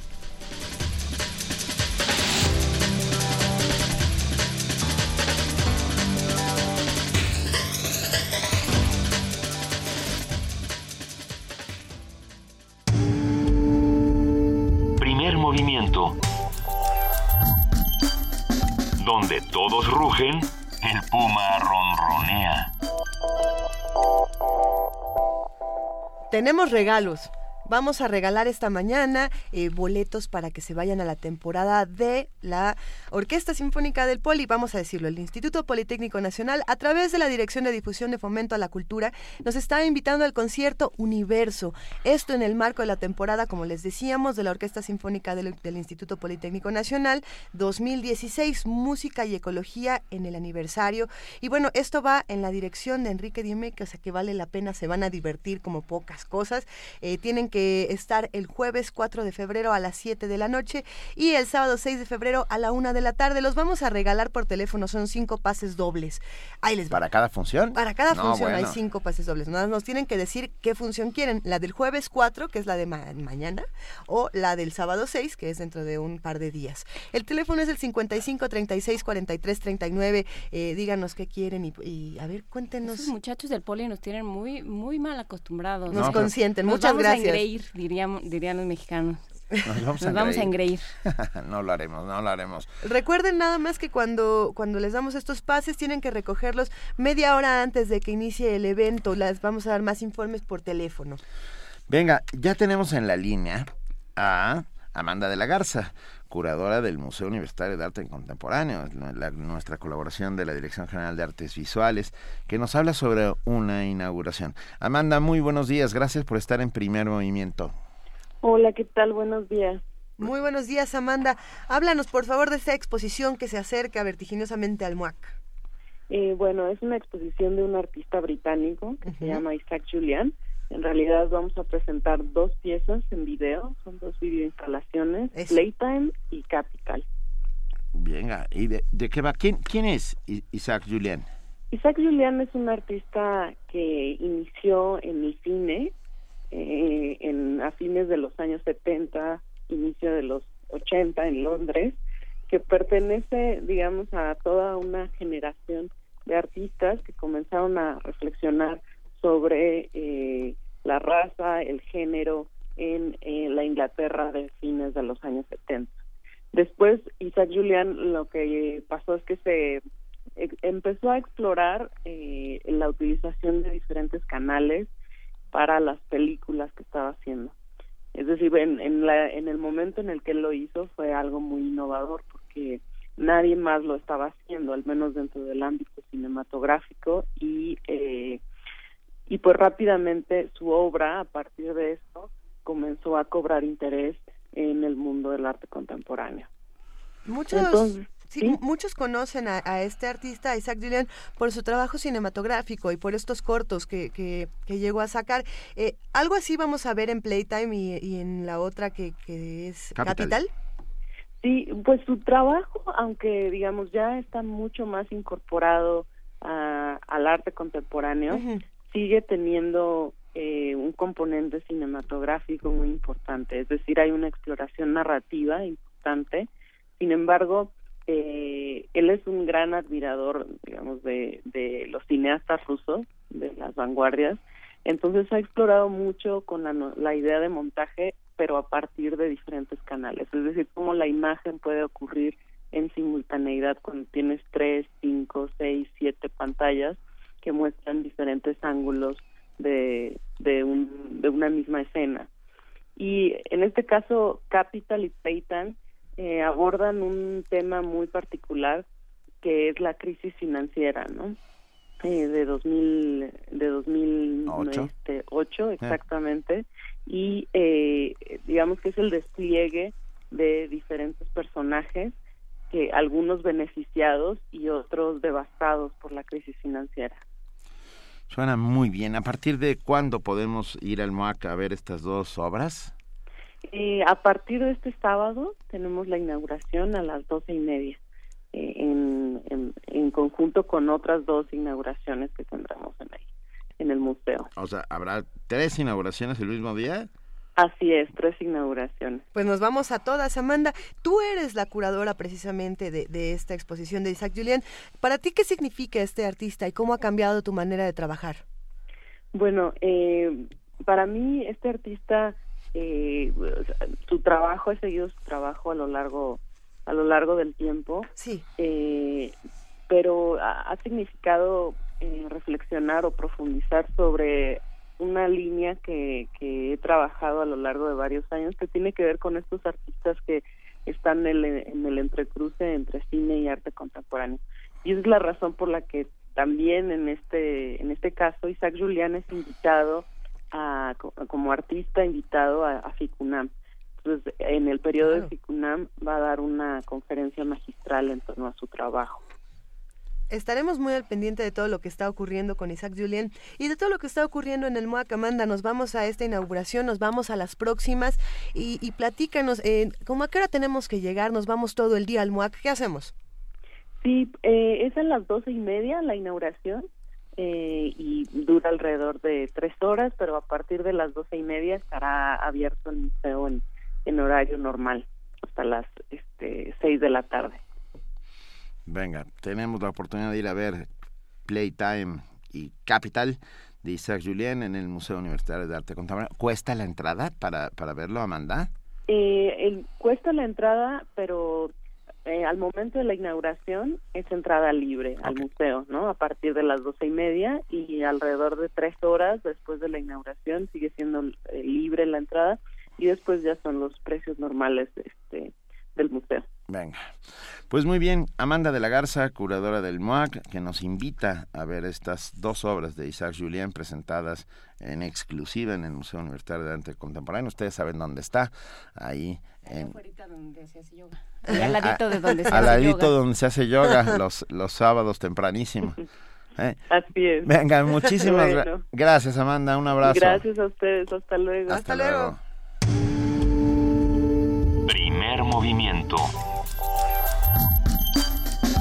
Donde la raza habla.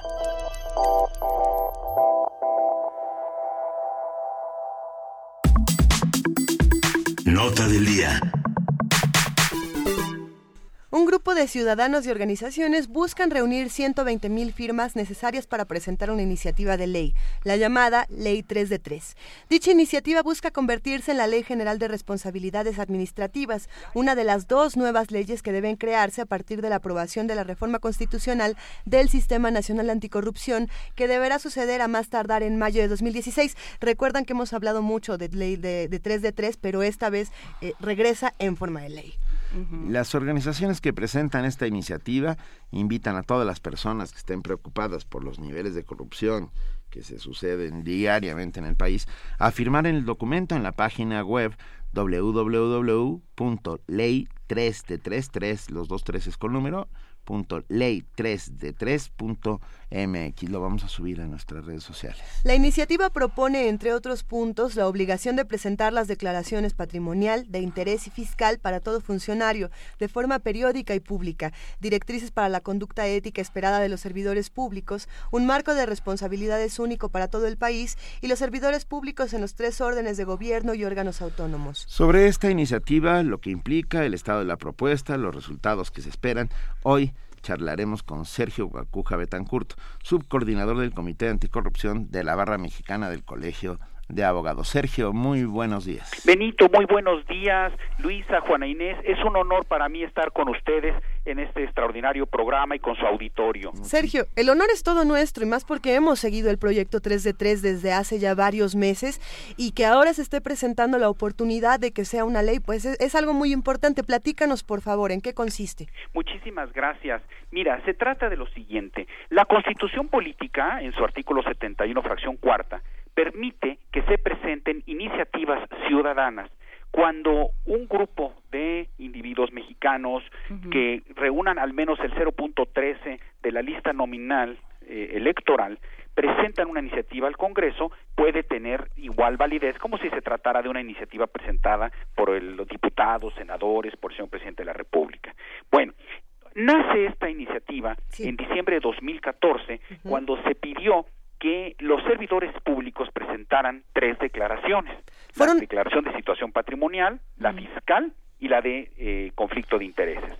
Pero fuimos más allá. Gracias al Sistema Nacional de Corrupción aprobado en la reforma constitucional de mayo del 2015, que nos habla de que a más tardar en un año debe de estar ya aprobada la legislación secundaria, se estableció por parte de un grupo de organizaciones no gubernamentales, ciudadanos comprometidos, académicos de alto renombre, personas especializadas en la materia, a efecto de que se elaborara como iniciativa de la propia sociedad que está indignada ante este flagelo de la corrupción, se elaborara un proyecto que estableciera las responsabilidades no solo de los servidores públicos, sino también de los particulares por faltas consideradas como graves, aquellos actos denominados como corrupción. Sergio, de entrada el proyecto eh, suena muy bien, eh, pero por ejemplo, ¿qué pasa cuando esto es eh, por voluntad propia? Digamos, los funcionarios tuvieron en el 2014 y en el 2015 un tiempo para, para subir sus declaraciones, para subir su 3 de 3, y fueron muy pocos lo que, los, que, los que realmente lo hicieron. ¿Qué pasó ahí?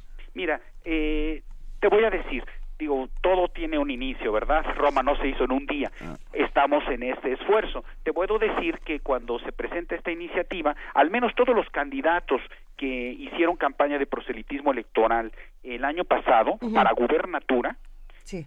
presentaron su declaración 3 de 3.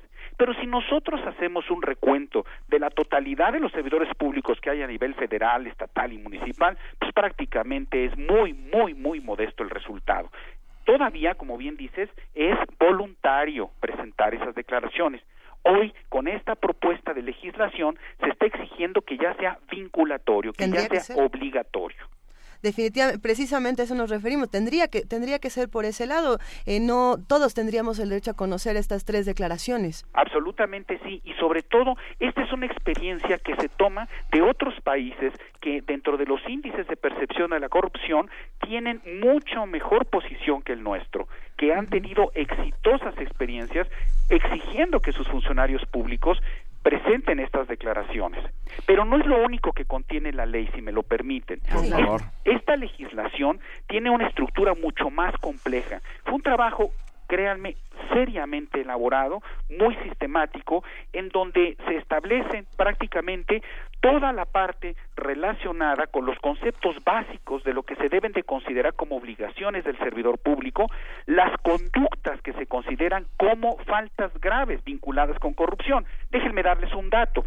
Actualmente en nuestro ordenamiento jurídico ni siquiera tenemos definido qué es corrupción.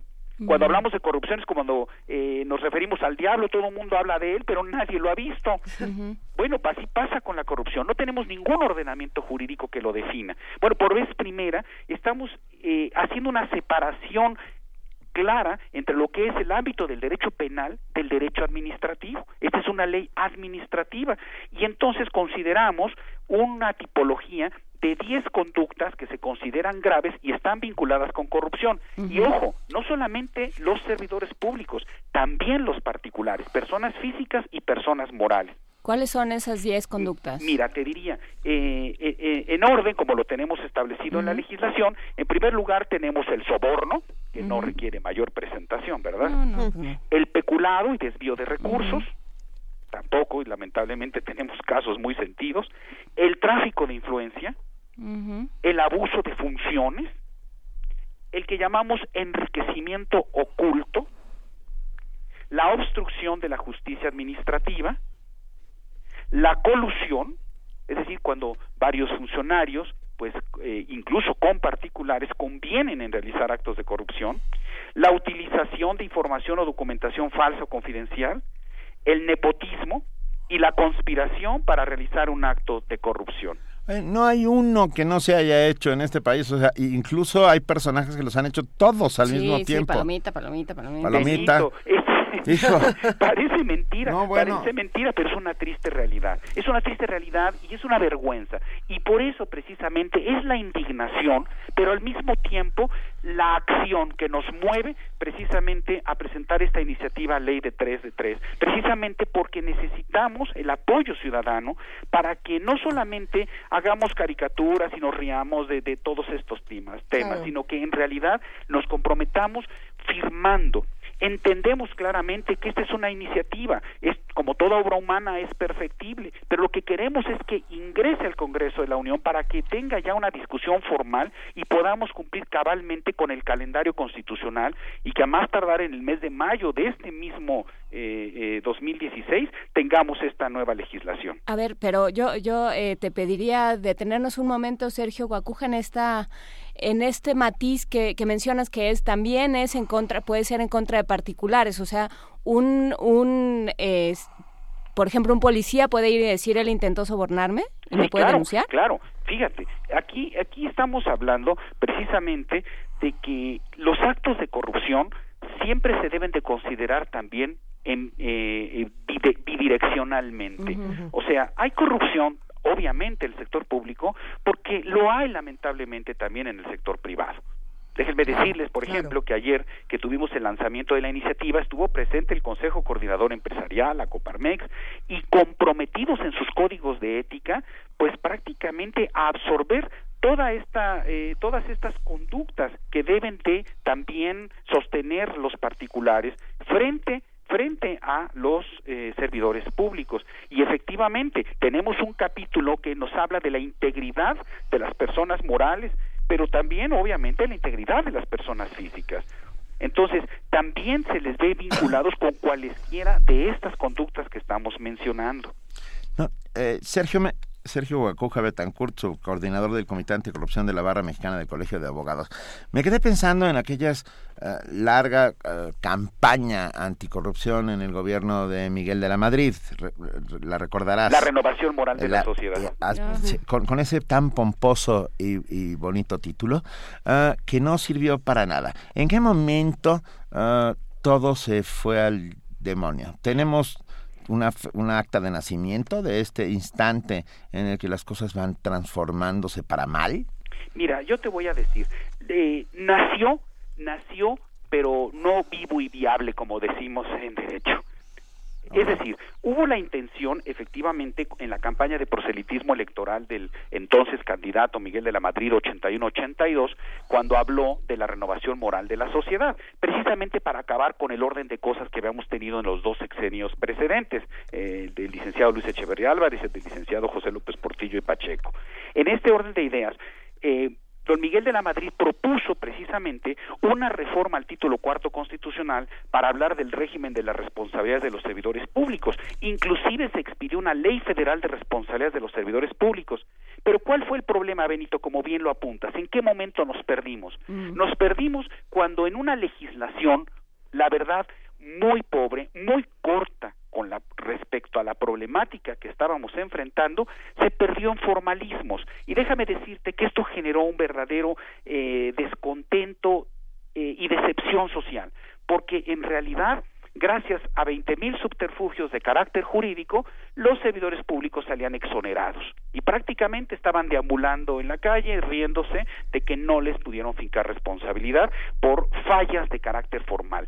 Y había un problema también de no clara definición de las competencias de las autoridades con, sobre este particular. Entonces, poco a poco dejó de ser un tema de la agenda pública, dejó de apoyarse este tema a pesar, fíjense, de que México asumió compromisos internacionales al haber suscrito la Convención de la Organización de Estados Americanos de Lucha contra la Corrupción, a pesar de haber suscrito la Convención de la OCDE para combatir el cohecho de servidores públicos en el extranjero, la Convención de las Naciones Unidas que se suscribió incluso en la, en la ciudad de Mérida, Yucatán, la, la, la Organización de Naciones Unidas suscribió esta convención de eh, lucha contra la corrupción. Ahí hubo compromisos de que México, entre otras naciones, evidentemente, tenía que haber hecho una reforma radical a su sistema jurídico interno. Y entonces, cuando prácticamente esto deja de ser un tema de la agenda pública, pues son desafortunadamente ya los acontecimientos que hablan por sí solos, cuando ya los índices, índices internacionales nos colocan en una situación deplorable, reprobatoria respecto a cómo se nos conceptúa en los niveles de transparencia y de eh, eh, limpieza en la actuación gubernamental. Entonces, en ese momento se empieza a perder. Ahora, en la actual administración retoma fuerza, pero también retoma fuerza por la acción social, precisamente porque los destinatarios del Sistema Nacional Anticorrupción somos los ciudadanos, no es el gobierno, somos los ciudadanos y por eso la iniciativa tiene que surgir de nosotros aplaudimos que el gobierno esté igualmente tratando de hacer un esfuerzo de elaborar sus respectivas iniciativas y lo que queremos nosotros es que la ley de 3 de 3 sea el eje alrededor del cual gire la discusión y que se pueda tener una ley clara, concisa, sistemática y sobre todo que se pueda cumplir. Y sobre todo, eh, no sé qué opine Sergio Guacuja, que, que, que los temas empiecen a poner, que, que empecemos a considerar la corrupción no como un asunto cultural, como lo dijo en algún momento Peña Nieto, y como de alguna forma lo, lo, lo, lo, manejamos, ¿no? Como, bueno, parte de nuestra identidad, sino como algo que es intolerable, ¿no? El hecho de que regrese Moreira en este momento, por ejemplo, ¿Qué, qué implica? ¿Por qué, ¿Por qué no, nos, no nos ofende, no nos duele y no hacemos nada, o sea, o no hacemos más para que no suceda? Es que precisamente estamos en un círculo perverso uh -huh. en donde hay tres factores fundamentales. Corrupción, impunidad y desconfianza. Esos son los tres ángulos sobre los que se sostiene la pirámide de lo que estamos viviendo hoy. Y justamente con esta ley buscamos que se revierta el fenómeno necesitamos claramente tener definido qué es corrupción, uh -huh. precisamente para que no haya impunidad y volvamos a recuperar la confianza. Primero, la ciudadanía tiene que volver a creer en sí misma, tenemos que volver a creer en nosotros. Y creo que este movimiento ciudadano, que ya no tiene punto de retorno, es justamente ese reclamo, esa indignación, pero que se traduce ahora sí en una, eh, un documento serio, formal, que debe de ser discutido y que no es únicamente ya la plática de café y en donde queda pues finalmente que aquí es el país de no pasa nada sino que en realidad estamos buscando que efectivamente se pueda hacer realidad. Y definitivamente no es un problema cultural, es un problema estructural, es un problema institucional. Y por eso esta iniciativa ley de tres, eh, ley 3 de 3 se va a complementar también con la ley general que establezca las bases de coordinación del Sistema Nacional Anticorrupción, porque ahí es en donde vamos a buscar que se coordinen las distintas instancias de autoridad que van a intervenir para hacer realidad esto. Aquí sí que la mano derecha sí sepa lo que hace la mano izquierda, y en ese sentido me refiero a que las autoridades competentes en esta materia tengan que coordinarse eh, y me estoy refiriendo a la Secretaría de la Función Pública, a la Auditoría Superior de la Federación, al nuevo Tribunal Federal de Justicia Administrativa, a la Fiscalía Especializada para Combatir Delitos Relacionados con Corrupción y sobre todo con un eh, eh, un comité de coordinación institucional y un comité de participación ciudadana. Con eso creo que podemos lograr mover esta maquinaria tan importante y en donde podamos comprometernos todos. Esto no es una labor únicamente del gobierno, esa es una labor de la sociedad se consiguen 120 mil firmas para, para generar esta iniciativa de ley. ¿Y después qué pasa? ¿Cuáles son los pasos a seguir? Mira, de acuerdo con lo que establece eh, la ley eh, orgánica del Congreso General de los Estados Unidos Mexicanos, una vez que contamos con esas 120 mil firmas y que son constatadas por el Instituto Nacional Electoral, y por eso es muy importante que en este proceso en donde buscamos el apoyo de la sociedad, es que cuando se recaben las firmas, son firmas autógrafas en donde se tiene que tomar el número de la credencial de elector. ¿De acuerdo? Y esto se constata con las listas nominales, eso lo hace el Instituto Nacional Electoral, hace una certificación y entonces ya se presenta la iniciativa indistintamente ante la Cámara de Diputados o la Cámara de Senadores, es indistinto cuál sea la Cámara de origen. Lo cierto es que inicia ya la discusión legislativa. Eso es muy importante. Lo que queremos nosotros es, si me permiten la expresión coloquial, meter el pie en este periodo ordinario de sesiones que inició el lunes pasado, el día primero de febrero, y que concluye el 30 de abril, queremos que justamente se discuta en forma eh, prioritaria este, esta iniciativa. Y por eso es que estamos surgiendo a la sociedad, pues de que se vuelque precisamente en este proyecto, porque está representado su interés y que podamos obtener esas firmas para que entonces históricamente será la primera iniciativa ciudadana que sea discutida en el Congreso. A ver, entonces vamos eh, poniéndolo eh, con peras y manzanas. ¿Qué es lo que tenemos que hacer para sumar nuestra firma a esta iniciativa? Mira, yo les diría que son tres pasos. Infórmate, firma y ayúdanos. Eh, me explico. Si entran a la página www.ley3de3.mx, y el 3 se escribe con número arábigo, sí. van a ver primero, infórmate. Tienen derecho todos a conocer este proyecto. Por supuesto que está sujeto al escrutinio público, no tenemos absolutamente ningún inconveniente, que lo revisen. Hay 15 puntos básicos en donde resumimos esta ley 3 de 3 y explicamos los 10 tipos de corrupción. Inclusive tenemos hasta caricaturizado, es vergonzoso decirlo, pero con caricatura exponemos a qué se refiere cada uno de estos 10 tipos de corrupción administrativa que les mencioné hace ratito. Ya una vez que se informaron, ahora procedemos a la firma. Descargan el formato. Es un formato muy sencillo que se debe de llenar con puño y letra, se tiene que firmar autógrafamente, en donde les vamos a pedir que nos hagan el favor de escribir su nombre completo, la clave de lector, eh, el número de emisión y eh, del, en el reverso eh, hay una clave que es un número que, que, se llama OCR, inclusive están los dibujitos hechos para las nuevas credenciales que ha emitido el Instituto Nacional Electoral para que se identifique perfectamente en dónde están cada uno de esos datos. La firma autógrafa. Ya que se tiene el formato firmado y que nos hagan el favor de recabar cuantas firmas puedan, siendo muy, muy formales, muy honestos en la manera en cómo llenemos los datos, precisamente para evitar que sea cuestionada la legitimidad de estos documentos, después los podemos llevar a cualquier punto de entrega. ahí tienen eh, en esa página eh, hay más de mil puntos de entrega en donde se pueden recibir estos formatos. Aquí, de ejemplo, les comentaría que todas las farmacias similares pueden recibir estos formatos, por ejemplo, y que están distribuidas en toda la República Mexicana. Hay otras eh, organizaciones no gubernamentales que generosamente se han sumado a este esfuerzo y constantemente vamos a estar subiendo a la página nuevas, eh, eh, nuevos puntos de entrega para que se multiplique este esfuerzo. Es un esfuerzo de toda la República Mexicana, no es del Distrito Federal, es para toda la República Mexicana, porque esa es una ley general ¿De acuerdo? Esos son los tres puntos. Por eso tenemos que sumar para multiplicar. Estamos seguros, muy confiados en que prontamente podemos conseguir esas 120 mil firmas, que no creemos que sea mayor problema, para que en verdad se vea que hay un interés social de dar seguimiento a estas acciones. ¿Y dónde podemos pedir cuentas, digamos, una vez que... ¿Quién va a llevar...? ¿Quién va a aplicar la ley? Es el tema, ¿no? Ah, a ver, eh, a ver, yo, yo quiero entender su pregunta en dos vertientes. Eh, ¿Cómo vamos a pedir cuentas de este proceso? Bueno, primero eh, eh la, el Instituto Mexicano para la Competitividad el Centro de Estudios Espinosa Iglesias, van a llevar el conteo de cómo vamos con las firmas. Vamos a estar subiendo constantemente cómo va evolucionando este proceso de recabación de los documentos, ¿sí? Por una parte. Y desde luego se estará informando en redes sociales, naturalmente, cómo va el camino. Una vez que obtengamos estas 120 mil firmas, pues el, camino en el Instituto Nacional Electoral para obtener esa certificación y la presentación formal de la iniciativa ante las cámaras.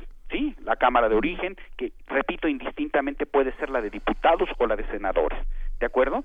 Y ya una vez que se presente esa iniciativa, la propia ley general del Congreso de los Estados Unidos mexicanos establece precisamente que los ciudadanos pueden estar asistiendo a todas las sesiones de discusión, que ahí es precisamente en donde queremos que se sume la ciudadanía también, en donde ya podamos pues eh, enriquecer esta iniciativa. Queremos que también el propio sector público, los señores legisladores, el Ejecutivo Federal, incluso el Poder Judicial, nos enriquezca con sus comentarios, críticas, sugerencias a este proyecto y que se pueda llevar felizmente a la aprobación de esta legislación y esto juntamente con el proyecto de una ley que establezca las bases de coordinación del Sistema Nacional Anticorrupción, en el cual se está trabajando, todavía se está trabajando.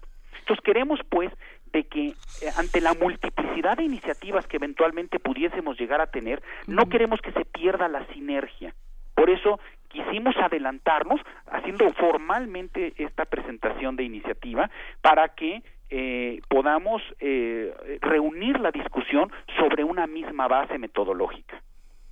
A ver, em, estamos en un, en un momento social muy complicado, ¿no? Eh, lanzan esta iniciativa y lo primero que hacen los ciudadanos es dudar. ¿Quiénes son? ¿Por qué lo están haciendo? ¿Quién lo va a llevar a cabo? Digo, es una duda natural ya hay leyes anticorrupción. No, yo no, no creo que sea natural. Yo creo que eh, son muchos años de, historia. hemos ido abonando y haciendo crecer esa plantita, pues. Ajá, entonces es muy complicado eh, eh, enfrentarse hoy, convencer hoy a, los ciudadanos de, de, nada, Sergio Guacuja, es muy complicado. ¿Qué, qué candado, qué, qué, nos pueden decir ¿no? ante, ante el el constante yo no creo en nada. Sospechosismo. Ese es lo que les comentaba yo, ¿no? Ese, ese círculo pernicioso que debemos de romper, de la impunidad, la corrupción y por supuesto la desconfianza, la desconfianza. Y es que desafortunadamente los instrumentos jurídicos con los que hoy contamos pues están prácticamente carentes de la ejecución, no son vinculantes, y aun cuando se pudiese llegar a sancionar a algún servidor público, pues finalmente por cuestiones de forma, por subterfugios legales, como decía yo hace un momento, terminan exonerando a los servidores públicos. Eso es lo que causa desconsuelo en la sociedad y genera pues la bulia y ya prácticamente el desinterés. Lo que queremos es que se recupere la confianza, que revisen el proyecto, que vean que es una ley fuerte, es una ley ciertamente que rompe los paradigmas hasta hoy conocidos en nuestra en nuestro derecho. Estamos trayéndonos figuras jurídicas que funcionan muy bien en otras latitudes, en países que han demostrado mucha eficacia en el combate contra la corrupción, que tienen lugares privilegiados en esa lista de percepción de la corrupción y que podemos perfectamente aplicar en nuestro derecho. Por ejemplo, yo les diría, hay figuras muy novedosas en la legislación. Les platicaría, por ejemplo, el caso de eh, la protección de la denuncia anónima, lo que conocen en inglés como los whistleblowers, es decir, los, los chismosos, los soplones, ¿de acuerdo? Bueno, también tener todo una, un mecanismo jurídico para la protección. También el que puedan participar con incentivos económicos respecto a las cantidades que se pudiesen llegar a recuperar con motivo de actos de corrupción. No es un incentivo perverso, que quede claro, está perfectamente regulado en qué forma se puede llevar a cabo este punto. También la manera en cómo ya las personas físicas y morales privadas serían también corresponsables de los actos de corrupción porque uno piensa de inmediato corrupción es igual a gobierno. No, sería incluso injusto decirlo, porque también hay servidores públicos honestos y de alta calidad que no merecen ser estigmatizados con este tema. Entonces, eh, esa parte también es muy importante eh, eh, recogerla en nuestra ley. Ahora, también apoyar mucho la parte de la investigación, la parte de la investigación, porque esta es una ley fundamentalmente para la prevención, la detección y desde luego la investigación y sanción de los actos de corrupción.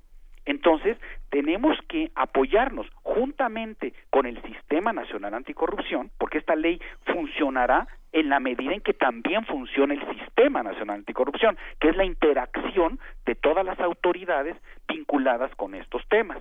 Entonces, una vez que se lleva a cabo cabalmente la investigación, también fortalecer las facultades de un Tribunal Federal de Justicia eh, Administrativa que sancione.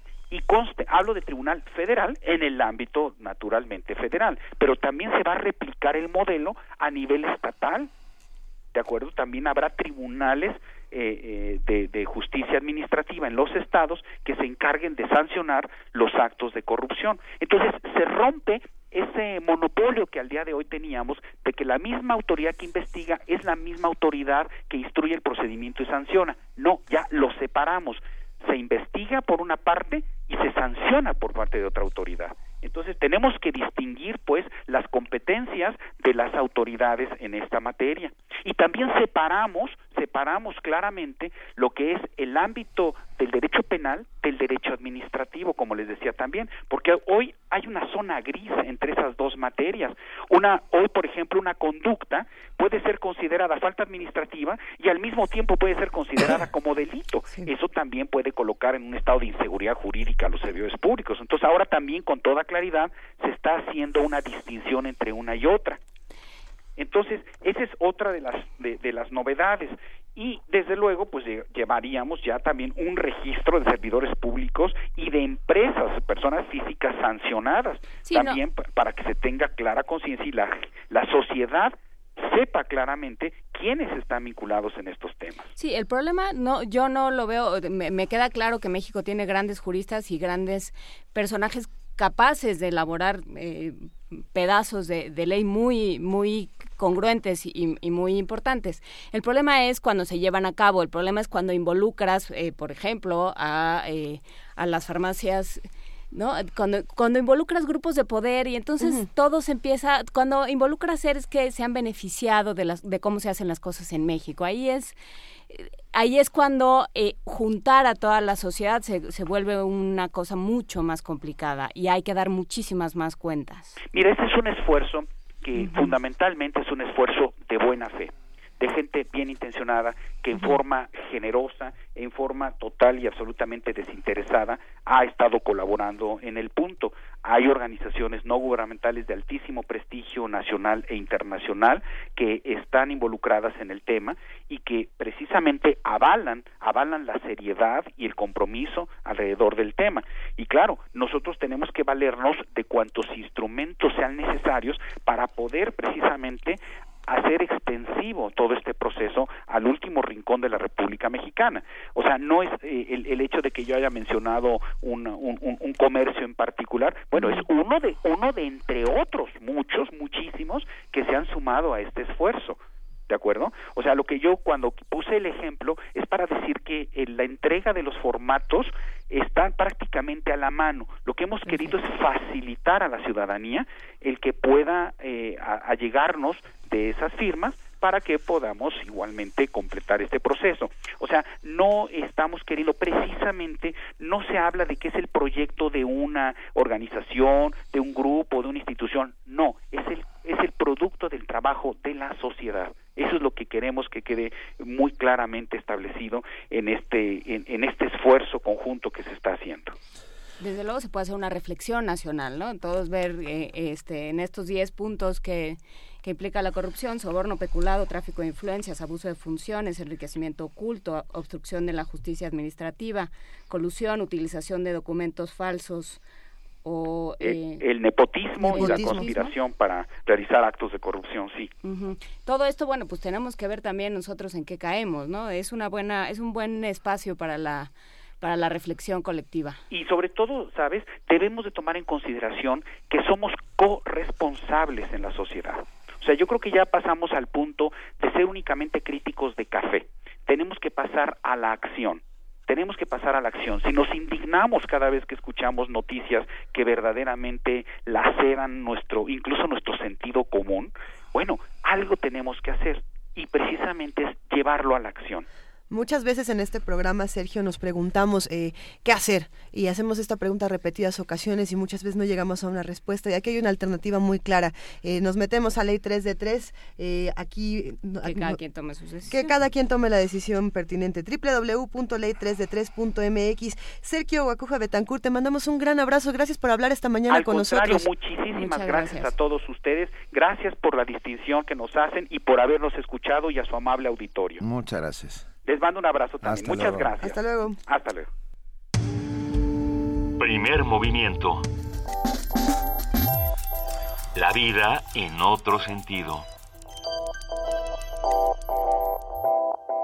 Bueno, vamos allá, que estamos viendo que están un poquito entraditas. Vamos a enviar una cumbia para que la valen con más sabor.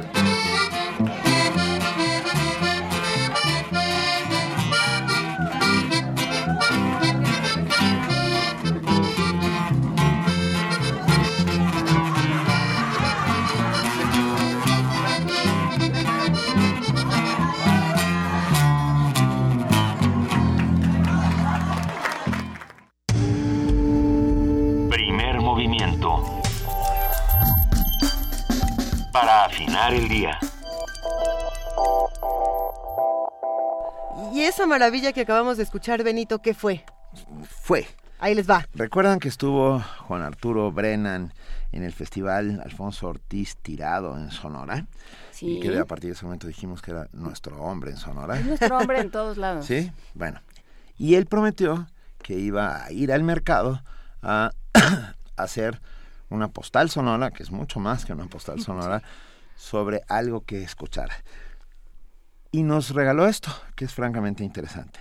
Es el trío Primavera, un, trío, un trío de indígenas mayos de elegido La Primavera de Cuparé, Sonora, Cupare, Sonora, con esta cumbia.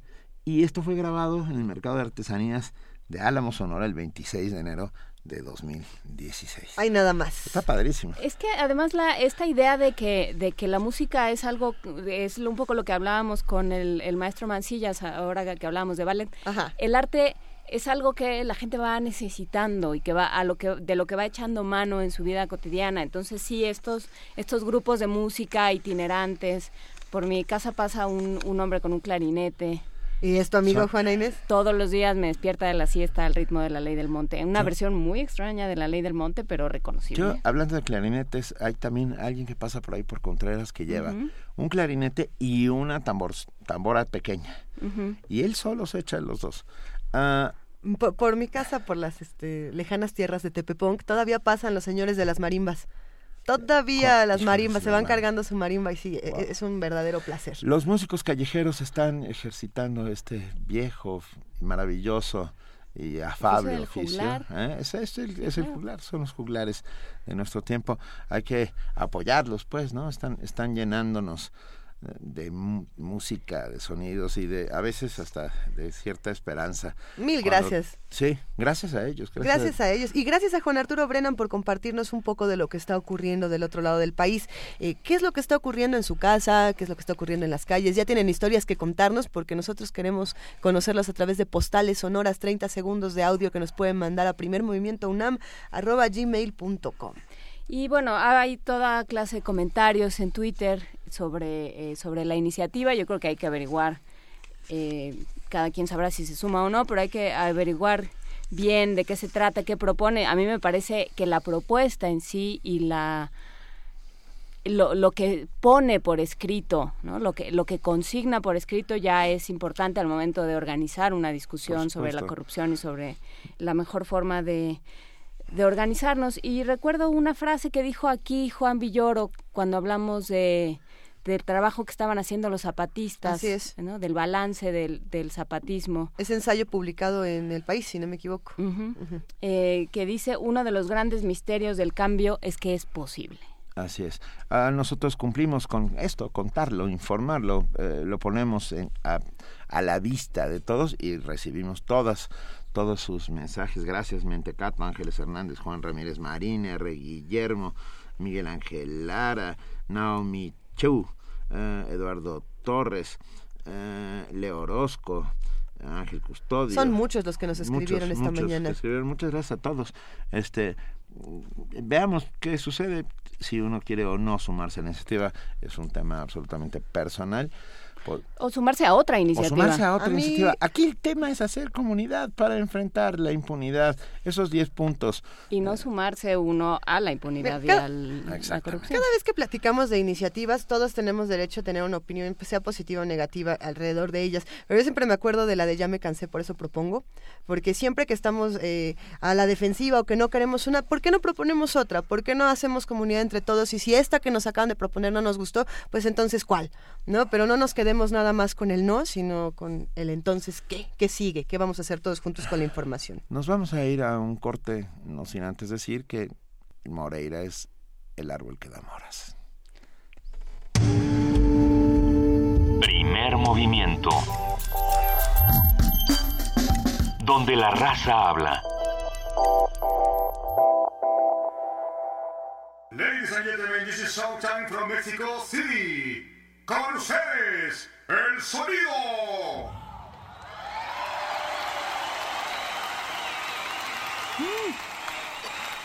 Mil personas tienen una idea. De ellas, solo 500 creen que es una idea viable. 250 lo convierten en un proyecto. Y 125 llevan a cabo ese proyecto. Solo 62 buscan la convocatoria adecuada. Y 31 la encuentran. 15 de ellos terminan su solicitud a tiempo. Y 7 cumplen con los requisitos completos. Tres de ellos son seleccionados como finalistas. Y uno es el premiado. Ese podría ser tú. El éxito de tu proyecto es una mezcla de determinación y suerte. Para todo lo demás, existe Bécame Mucho. Todos los miércoles por resistencia modulada en el 96.1 de FM, Radio UNAM.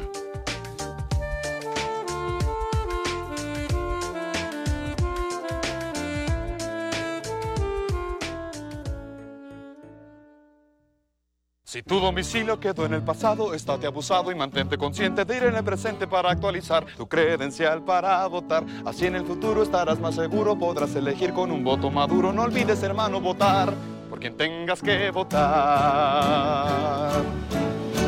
Si cambias de casa, avísale al INE. Acude a cualquier módulo del INE o haz una cita al 01800 433 2000 o en INE.mx. Contigo, México es más. Súmate. Instituto Nacional Electoral. Disfruta, en primera fila, los espectáculos que forman parte del Festival Internacional de Teatro Universitario, edición 23. Te invitamos a ver las obras finalistas de este certamen en su segunda etapa.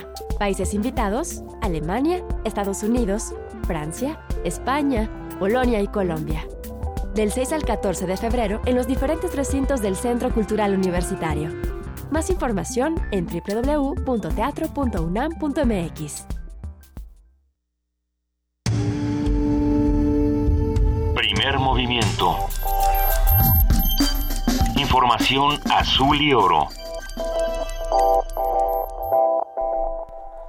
Ya son las 9 de la mañana en punto y es momento de que pasemos a nuestro siguiente corte informativo. Le damos la bienvenida a nuestra compañera y amiga Elizabeth Rojas. Bienvenida Elizabeth, muy buenos días. Hola Luisa, Juana Inés, buenos días, buenos días a todos.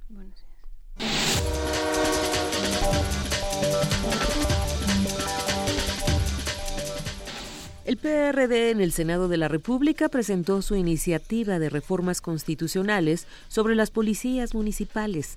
En la propuesta se busca mantener a los elementos de seguridad con un sistema de subrogación, crear un nuevo régimen laboral y plantea modificar la ley del Sistema General de Seguridad Pública. Asimismo, propone lineamientos para que existan las policías municipales solo en caso de poblaciones con más de 20.000 habitantes. Habla el senador Miguel Barbosa. Se trata de preservar a los municipios como están, han sido concebidos en nuestro régimen, en nuestra arquitectura, constitucional. Eliminarlos de la función de seguridad pública es convertirlos en simples delegaciones de los gobiernos estatales. Es desnaturalizar su función de autoridad. En el PRD tenemos esa posición y si seguimos coincidiendo con el Partido Acción Nacional, no pasará la figura de policía estatal única ni la figura de mando único. El Partido Acción Nacional en la Ciudad de México propuso una consulta ciudadana para la elaboración de la nueva Constitución. Mauricio Tabe, dirigente local del PAN, dijo que la propuesta es que el día de la elección del nuevo constituyente también se entregue una boleta para que los electores manifiesten sus inquietudes sobre la nueva ley.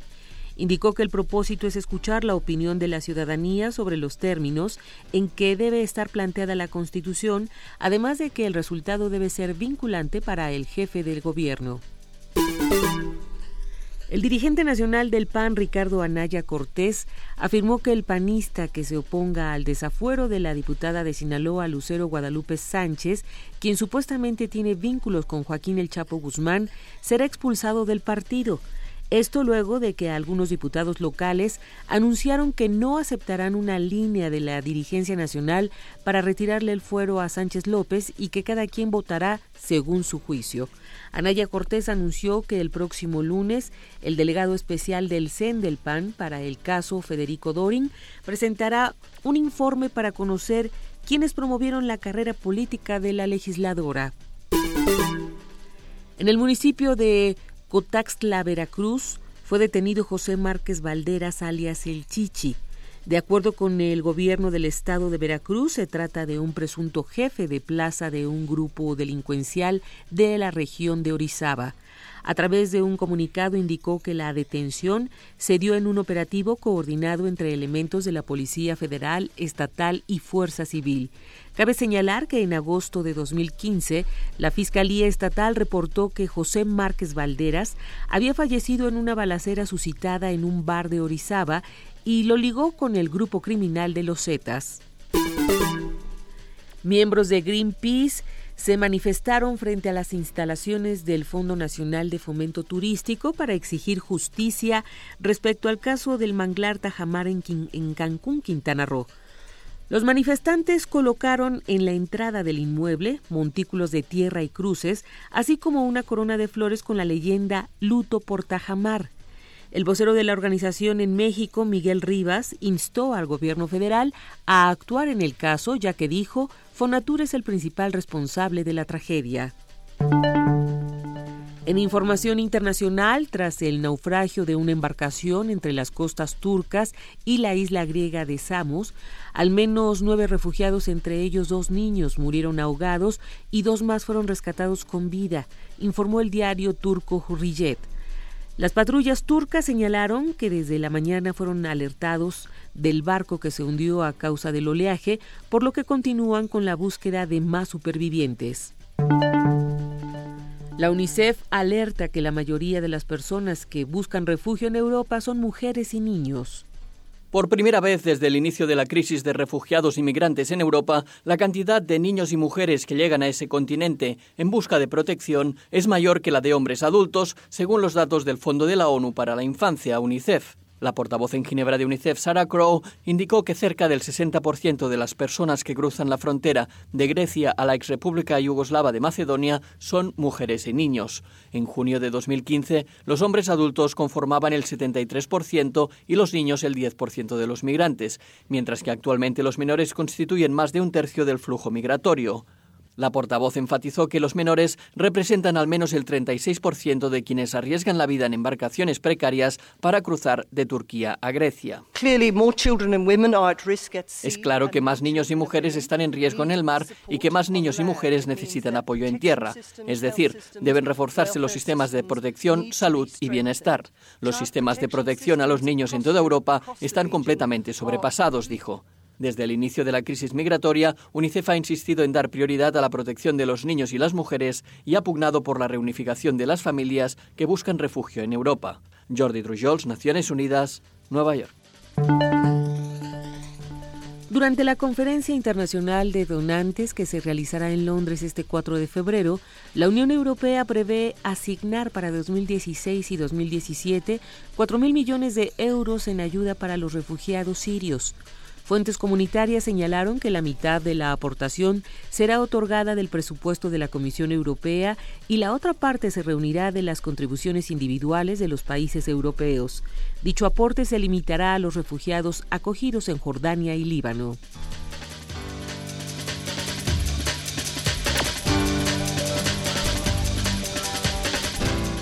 9 de la mañana con 6 minutos de este 3 de febrero. Muchas gracias a nuestra compañera Elizabeth Rojas por este corte informativo y nos vemos mañana a las 8. Hasta mañana, Benito. Buenos días. Gracias.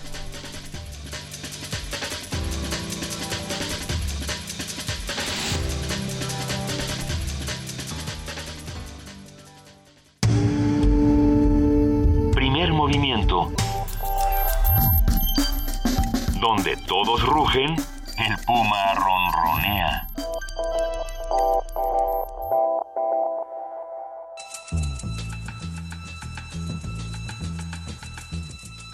Es hora de poesía necesaria.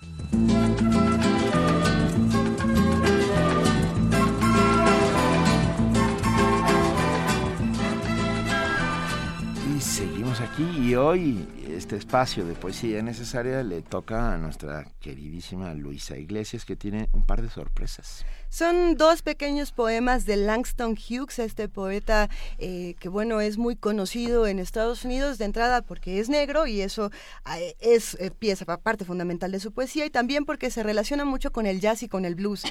todo lo que él escribe no es que pueda adaptarse al jazz y al blues, sino que nace de ahí. Es un poeta de los años 30 que, bueno, esperemos que disfruten. El primer poema se llama El Negro y el segundo es una traducción de Jorge Luis Borges que se llama Yo canto, yo también. El negro. Yo soy un negro, negro como la noche negra, negro como las profundidades de mi África.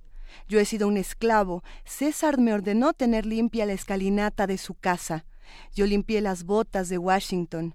Yo he sido un obrero, de mi mano surgieron las pirámides, yo hice la mezcla para el edificio de Woolworth, yo he sido un cantante, desde el África a Georgia llevé mis canciones de tristeza, yo hice el rag, yo he sido una víctima, los belgas me cortaron las manos en el Congo, ahora me linchan en Texas, yo soy un negro, negro como la noche negra, negro como las profundidades de mi África. Yo también. Yo también canto América. Soy el hermano oscuro. Me hacen comer en la cocina cuando llegan las visitas. Pero me río y como bien y me pongo fuerte. Mañana me sentaré a la mesa. Cuando lleguen visitas, nadie se animará a decirme vente a la cocina. Entonces, además verán lo hermoso que soy y tendrán vergüenza. Yo también soy América. Primer movimiento. Escucha la vida con otro sentido. Gran par de poemas. Bien interesante el trabajo de, Langston Hughes. Tenemos muchas recomendaciones en Poesía Necesaria que nos han hecho con el hashtag Poesía Necesaria que vamos a ir compartiendo de esta antología sonora. Eh, por ahí hay uno de Rubén Fischer muy bueno que tenemos pendiente. Yo sí te iba a preguntar eso, ¿de dónde lo sacas? De, dónde salir? Muchas son, por supuesto, recomendaciones de nuestros queridos radioescuchas. Eh, Hay muchos portales que nos ofrecen semanalmente recomendaciones, como es el caso de Cuadribio, como es el caso de Círculo de Poesía. Eh, creo que... También, ¿no? ¿Mande? ¿Lubina tiene cosas? Lubina también. Si uno se mete con el hashtag poesía necesaria, no solamente se encuentra con los de primer movimiento, muchas personas están abonando a esta antología sonora y vale muchísimo la pena echarle un ojo. Ahí, ahí tenemos recomendaciones. Luego les vamos bueno, a y nuestro propio periódico de poesía. Por supuesto. Desde luego, que es... Dirigido dirigido por, eh, Pedro Serrano. Por Pedro Serrano, que desde la Dirección de Literatura de la Universidad el periódico de poesía, todos, todo el tiempo está lleno de enormes, maravillosas sorpresas. Voces viejas, voces jóvenes, voces clásicas, contemporáneas. Eh, por ejemplo, ahí también teníamos pendiente uno de Luis Lugo que hablaba del asma, ya que uno está medio, que tiene un poco de alergias por aquí, por allá. Bueno, hay, hay de todo. Ya iremos compartiéndoles más. Pero les recordamos que tenemos eh, Twitter, arroba PMovimiento y diagonal Primer Movimiento UNAM para que nos sigan subiendo todas las recomendaciones que quieran. Un comentario muy rápidamente. El grupo de trabajo de la ONU eh, llamado eh, Grupo de Trabajo sobre Detención Arbitraria de la Organización de las Naciones Unidas. Lo comentamos en el segundo bloque. Ah, ¿ya lo comentaron? sí. Eh, Gracias. Eh, pues, la, la, bueno, la, la, ONU pide que se que se revise el caso de Néstor, Néstor Salgado. Así es. vamos a hablar de ello. Venga, pero bueno, ya nos vamos a nuestra mesa del día. La mesa del día. En el marco del Día Internacional de la Lucha contra el Cáncer, que se conmemora mañana 4 de febrero, diversos especialistas han señalado que en nuestro país se diagnostican en promedio anual 150 mil casos de cáncer de distintos tipos. Sin embargo, la mayoría de los pacientes fallecen debido a que llegan tardíamente con un médico o no reciben la quimioterapia otro, o otros tratamientos a tiempo. ¿Cuáles son los retos que se enfrentan hoy en día respecto al cáncer? Para conversar sobre lo que caracteriza al cáncer mismo y la pertinencia de hablar una posible cura, hoy en día nos acompaña en la línea Alfonso León del Río, doctor en ciencias. Él es jefe del Departamento de Biología Molecular y Biotecnología, coordinador del programa de investigación en cáncer de mama del Instituto de Investigaciones Biomédicas. Alfonso, muy buenos días, gracias por acompañarnos. Buenos días, gracias por invitarme. Doctor León del Río, a ver, ¿a qué llamamos cáncer? Porque luego eh, parecería que es una suerte de genérico eh, y que no queda muy claro para todos. Es, que en realidad lo es. Ah. El, el cuerpo está compuesto de mil billones de células. Todas realizan una función diferente y esta función y la manera en que las células se crecen y se dividen es regulado por una cantidad de mecanismos muy complejos. Cuando algo pasa y este, estos mecanismos fallan, las células comienzan a dividirse de una forma no controlada y se extienden a otros tejidos. Eso es lo que llamamos cáncer. Cuando las células comienzan a crecer, forman una masa, que es a la que llamamos tumor, y en el caso de cáncer es un tumor maligno, porque no solo crece, sino tiene la habilidad de diseminarse a otros órganos del, cuerpo. Y eh, lo que llamamos cáncer, lo que todos conocemos como cáncer, es en realidad una constelación de al menos 200 diferentes enfermedades que tienen una cosa en común, que forman estos crecimientos a los que llamamos tumores. ¿Y, y qué, digamos, tienen en común que es un crecimiento, una división no controlada de las células que forma estas masas? Pero, pero ¿de dónde, cómo surgen? Porque ahí tienen diferentes orígenes, ¿no? Así es, dependiendo del tejido en el que se forman. Pero si entendí bien, la pregunta es cómo surge el cáncer. El cáncer tiene una es tan variable las causas que pueden provocarlo. En algunas en algunas tipos de cáncer hay un fuerte componente familiar, es decir, hay un componente genético. Se hereda la predisposición a desarrollar cierto tipo de cáncer. En otro, que es mucho más común, son causas que aún no entendemos del todo y que están influenciadas por muchas cosas, contaminación, nuestra alimentación, el sedentarismo, la obesidad. Todas estas en conjunto van a ser responsables de un gran número de los diferentes tipos de cáncer que afectan a hombres y mujeres.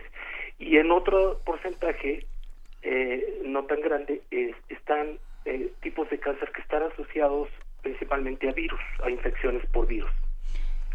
¿Qué, tipos de cáncer se asocian? ¿Qué, tipos de virus también provocan cáncer? Bueno, el virus del papiloma es bien conocido que tiene eh, una que eh, la infección por virus del papiloma predispone a, desarrollar tumores y que estos eh, se conviertan en un cáncer más tarde en la vida de las pacientes. Muchas veces eh, las personas hablan de enfermedades que surgen a partir de los años 80, por ejemplo, el caso de, del VIH o de otros padecimientos.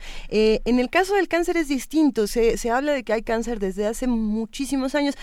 ¿Cuándo podemos ver los, digamos, los inicios del cáncer, si se puede hablar de eso? Bueno, el cáncer está ligado inextricablemente con la vida. Hay eh, fósiles eh, eh, de dinosaurios que tienen evidencia que había cáncer en ese tipo de organismos.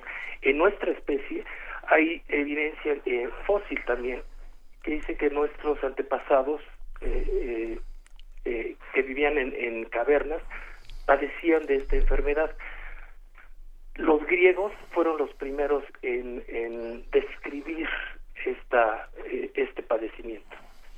Entonces, ya ha estado con nosotros el cáncer desde siempre. ¿Por qué desde el, siglo XVIII, XIX, XX se hace esto más común? Es porque vivimos más, más tiempo, porque es una enfermedad crónico-degenerativa apropiada que empieza, digamos, a manifestarse a partir de los 40 años. Antes de la era industrializada eh, de, nuestra civilización, el, el, lapso de vida de un hombre era menor a 40 o 50 años. Es por eso que no era tan común como ahora lo vemos. ¿Y, qué, decían los griegos del cáncer? No le escuché. ¿Qué decían los griegos del cáncer, perdón? bueno, pues ellos, mm, eh, el, el nombre que le dan es precisamente cáncer por el cangrejo, porque eh, por, los tumores forman esta especie de ramificaciones que parecen cubrir o extenderse hacia otros órganos, que es el comportamiento natural, digamos, del tumor. Hoy el cáncer es, bueno, prevenible, tratable y curable en, en muchos casos. Uh, ¿qué, ¿qué, tenemos? ¿Es así? El, el, cáncer, se puede reducir la predisposición al cáncer adoptando un estilo de vida saludable. Eh, la obesidad, el sedentarismo, como decía anteriormente, incrementan el riesgo de sufrir ciertos tipos de cáncer. Eh, se puede prevenir, es muy difícil que se pueda prevenir, excepto aquellos que están asociados con una infección viral, por ejemplo, la vacuna contra el papiloma. ¿Qué es el, la clave para combatir el cáncer? La detección temprana la mayoría del, o muchos de los tipos de cáncer más comunes, si son detectados a tiempo, hay una gran variedad de tratamientos que pueden ser aplicados y en muchos casos llegar a la curación total del paciente. ¿Y en el caso de aquellos que están vinculados con factores genéticos? En los casos que están vinculados con factores genéticos, hay una predisposición a, padecer cáncer. El, caso más eh, claro son eh, los tipos de cáncer que están asociados a dos genes, que son eh, BRCA1 y BRCA2. Estos eh, dos genes son responsables de alrededor del 10 al 15% de los tumores de cáncer de mama. Los pacientes que tienen mutaciones en estos genes tienen una alta predisposición a desarrollar cáncer de mama durante su vida.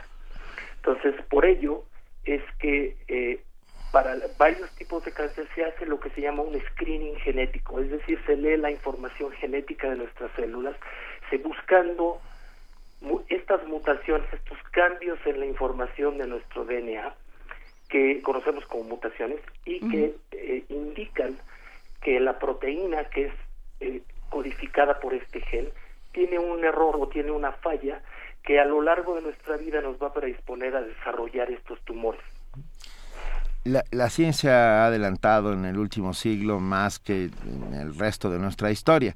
Ah, hay, algunos alimentos que sepamos que son ah, benéficos o buenos para intentar prevenir el cáncer. Nos escribe, hacemos comunidad aquí, doctor Alfonso León del Río, todo el tiempo con nuestros radioescuchas y nos pregunta José Ángel Alanís, bueno, no nos pregunta, le pregunta a usted, ¿hay alimentos como el brócoli que ayudan a prevenir el cáncer? Pregunta, ¿o algún otro alimento? Una dieta rica en fibra, una dieta, una dieta rica en vegetales verdes, en, eh, en grasas no saturadas, una dieta razonable, es suficiente para proveer los nutrientes que necesitamos. Cuando consumimos de más, carbohidratos, grasas. Esto nos lleva a obesidad y la obesidad está asociada con algo que se conoce en medicina como inflamación crónica. Esto es las células de, grasas de, nuestro cuerpo empiezan a mandar señales que eh, promueven eh, una serie de, mecanismos que lo que van a hacer es predisponer al organismo a que una de estas células escape al control de crecimiento y comience a formar un tumor. Entonces, si hay un alimento que sea particularmente beneficioso, mucha gente sugiere que los eh, vegetales o alimentos que son ricos en antioxidantes, el brócoli es uno de ellos, pudiera eh, ser benéfico y prevenir eh, en, en cierta medida el desarrollo de tumores. Pero esto es muy diferente de un individuo a otro. Hay gente que tiene una dieta extraordinariamente escrupulosa y saludable y aún así desarrolla cáncer en algún momento en su vida. De hecho, la frecuencia de cáncer es elevadísima. Uno de cada dos hombres a lo largo de su vida va a ser diagnosticado con algún tipo de cáncer y en caso de las mujeres uno de, una de cada tres. Entonces, eh, sí es bueno poner atención a nuestro a nuestra alimentación, a nuestro peso, pero también es fundamental hacer un seguimiento médico después de los 40 años una vez al año, sobre todo si en nuestra familia hay eh, antecedentes de esta enfermedad. El, eh, el, dato de que uno de cada dos hombres y una de cada tres mujeres pueden contraer cáncer es, es muy fuerte y, y bueno, hay uno puede llevar, eh, digamos, un control, como bien dice doctor, de ir después de los 40 años. Pero ¿qué es lo que pasa con las personas que ya tienen cáncer y que no lo saben? Y, ese es un caso muy muy común en este país, que llegan a las clínicas ya que no van al doctor porque dicen, me va a decir algo horrible, ¿para qué voy? O, ni siquiera, o ni siquiera, que son mal diagnosticados, que eso es algo que pasa totalmente y que pasa muchas veces. Tienes cáncer de páncreas y te dicen, ah, no, lo que tienes es diabetes o tienes cualquier otra cosa y llegas con una, con una enfermedad muy avanzada. ¿Qué se hace entonces? Esa es una pregunta extraordinariamente importante. La razón por la que en nuestro país, por ejemplo, el cáncer de mama eh, es la principal causa de muerte por cáncer en mujeres en edad reproductiva es precisamente esa. Porque cuando las pacientes son diagnosticadas por, por primera ocasión, el cáncer ya está en una etapa de desarrollo muy avanzado. A pesar de que sabemos que si el cáncer de, glándula mamaria se detecta en las primeras etapas de desarrollo, hay una enorme probabilidad de curación, de supervivencia más allá de 10, 15, 20 años. Sin embargo, si la paciente no se hace una revisión periódica y se llega el caso de desarrollarse un tumor y este crece durante años y finalmente cuando es detectado y está en una etapa avanzada, no solo la supervivencia de la paciente se disminuye, su calidad de vida es menor y las opciones que tiene la medicina para darle a este paciente son muy reducidas. Entonces, por eso es que es fundamental el ir al médico, hacerse el chequeo, superar el miedo que tenemos todos de que voy a ir al médico y va a decir una cosa terrible, mejor no voy, mejor me quedo sin saber, porque muchos de estos tipos de cáncer son tratables. Hay algunos que definitivamente no lo son, no tenemos las herramientas para controlarlos, pero estos son los menos. La mayoría de los tipos de cáncer son tratables y curables cuando son detectados a tiempo. Eh, en su discurso, en su mensaje a la nación, en su último mensaje a la nación, el presidente Barack Obama ya al final, en un momento apoteótico, dijo que iban a empezar a a organizar ya en forma la, la, búsqueda, de, una cura contra el cáncer, ¿no? Y hasta le dijo a Joe, Biden, a Joe Biden, el vicepresidente, que tiene un hijo que murió de cáncer, este, le dijo, además te voy a poner a ti a cargo, y el pobre puso cara de, este, qué suerte tengo, me saqué el tigre de la rifa. Eh, ¿Qué implica eso? ¿Eso se, se puede decir vamos a curar el cáncer o, o es... Eh, o es hablar, porque ha habido muchos pleitos al respecto de que no se puede hablar de curar el cáncer, puesto que no es una, no se comporta todo de la misma manera ni tiene la misma forma de, atacarse y tal. Eh, ¿cómo, ¿Cómo se recibe entre la comunidad médica esta noticia?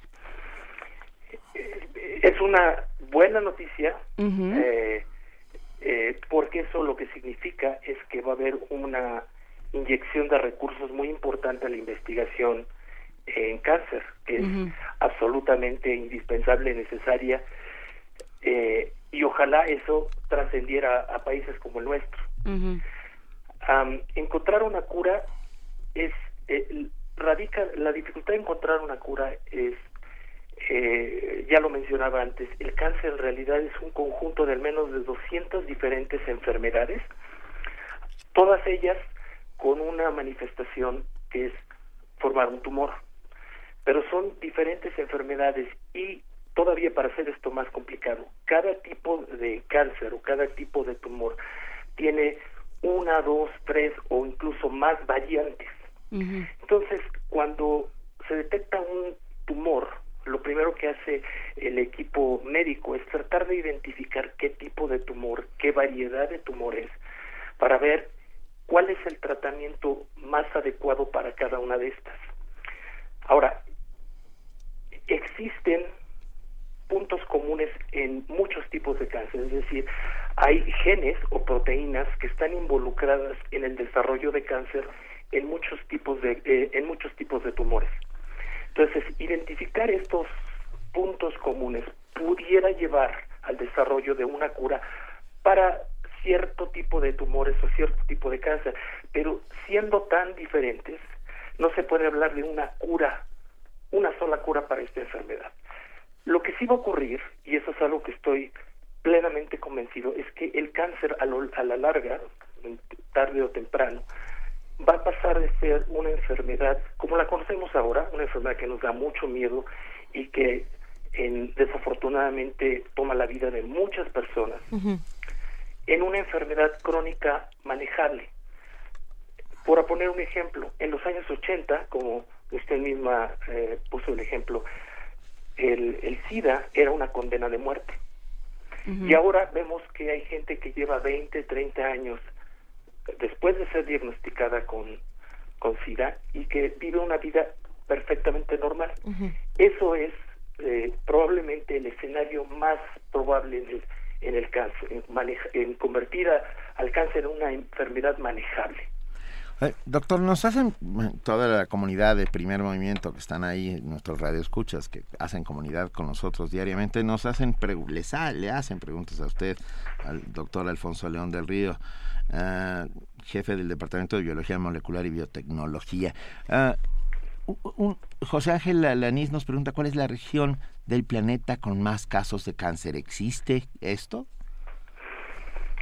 Um, pues no creo que exista eh, una región con más tipos de cáncer. Lo que sí se sabe es que en áreas urbanas eh, es mucho más frecuente diversas formas de cáncer que en, otros tipos. en ciertos países es más frecuente un tipo de cáncer que con respecto a otro. Por ejemplo, el cáncer de mama es mucho menos frecuente en Japón que en Estados Unidos.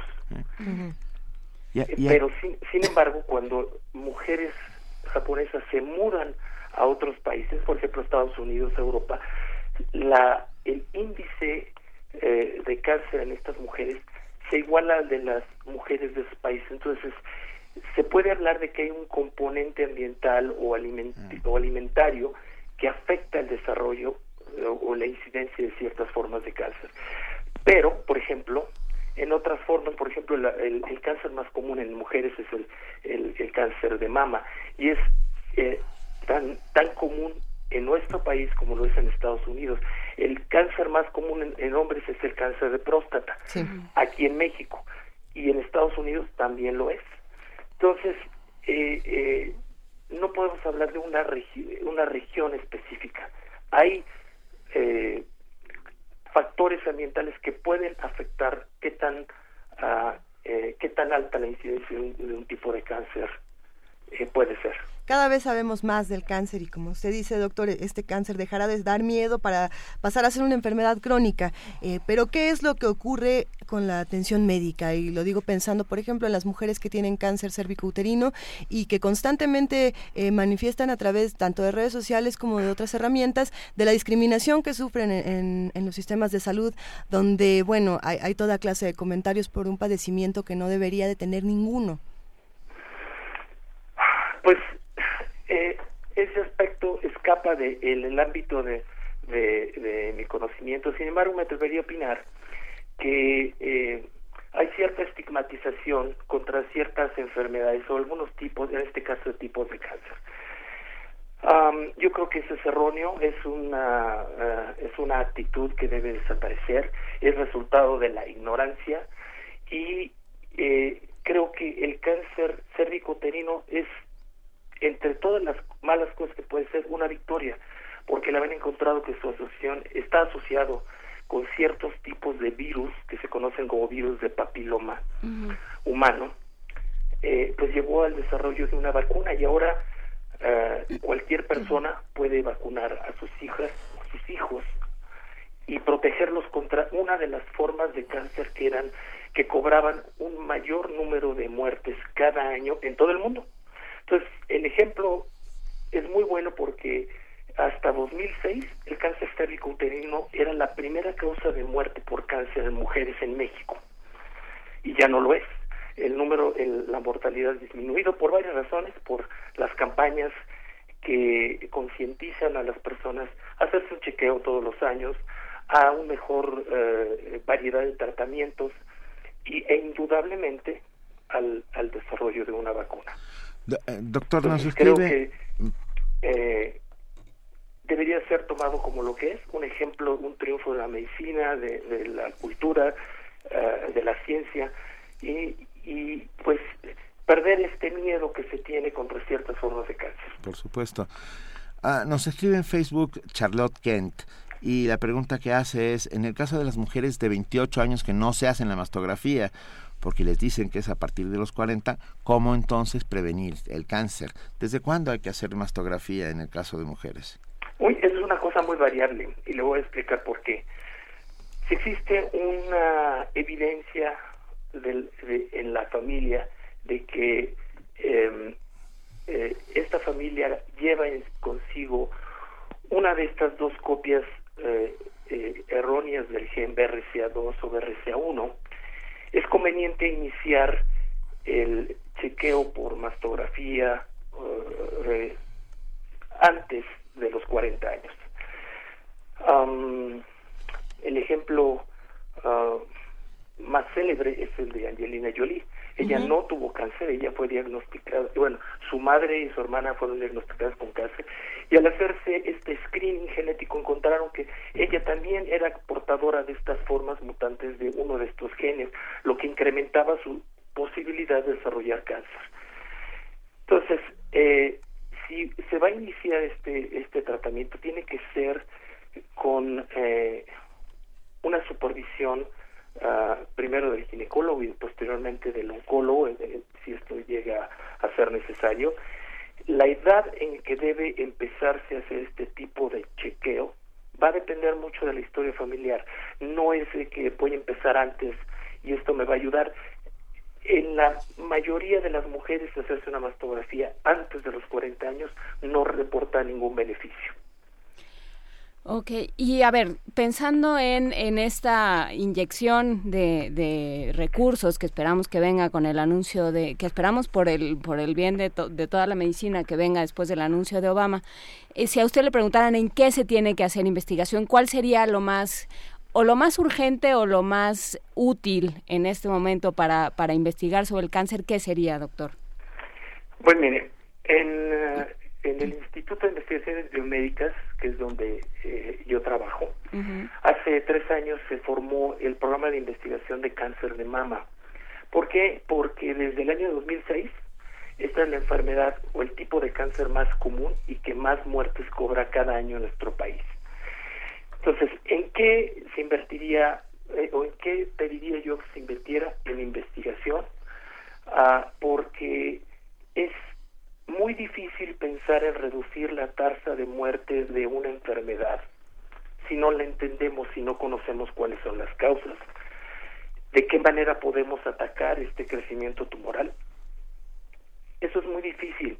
Eh, así como decía yo al principio, es que hay muchas variedades de cáncer y el tumor que aparece en un órgano en una persona es muy diferente del tumor que aparece en el mismo órgano en otra persona.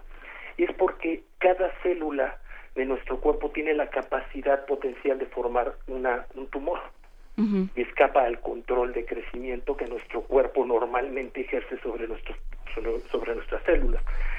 Entonces, ¿qué es lo que hay que hacer? Hay que entender lo que hacemos, por ejemplo, en el programa de cáncer de mama.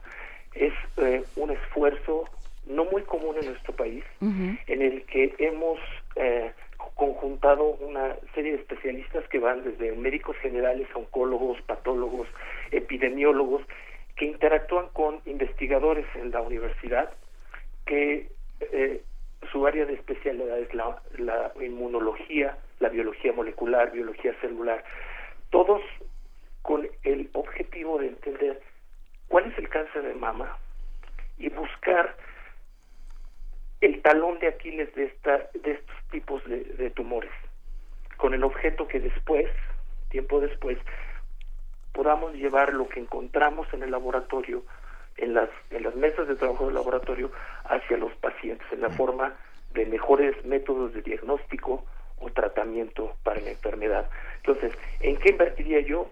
En dos cosas. Una, en investigación básica, que es fundamental, y la segunda, en educación en educación porque así como se venció, entre comillas, el cáncer cérvico-uterino, ya no es más la principal causa de muerte por cáncer en mujeres en nuestro país, también puede repetirse esta historia de éxito en otros tipos de cáncer, por ejemplo, el cáncer de mama, el cáncer de pulmón, porque el hacerse un diagnóstico, el hacerse un, un estudio a tiempo puede ser la diferencia en ser una sobreviviente, una persona sobreviviente al cáncer o ser una víctima más.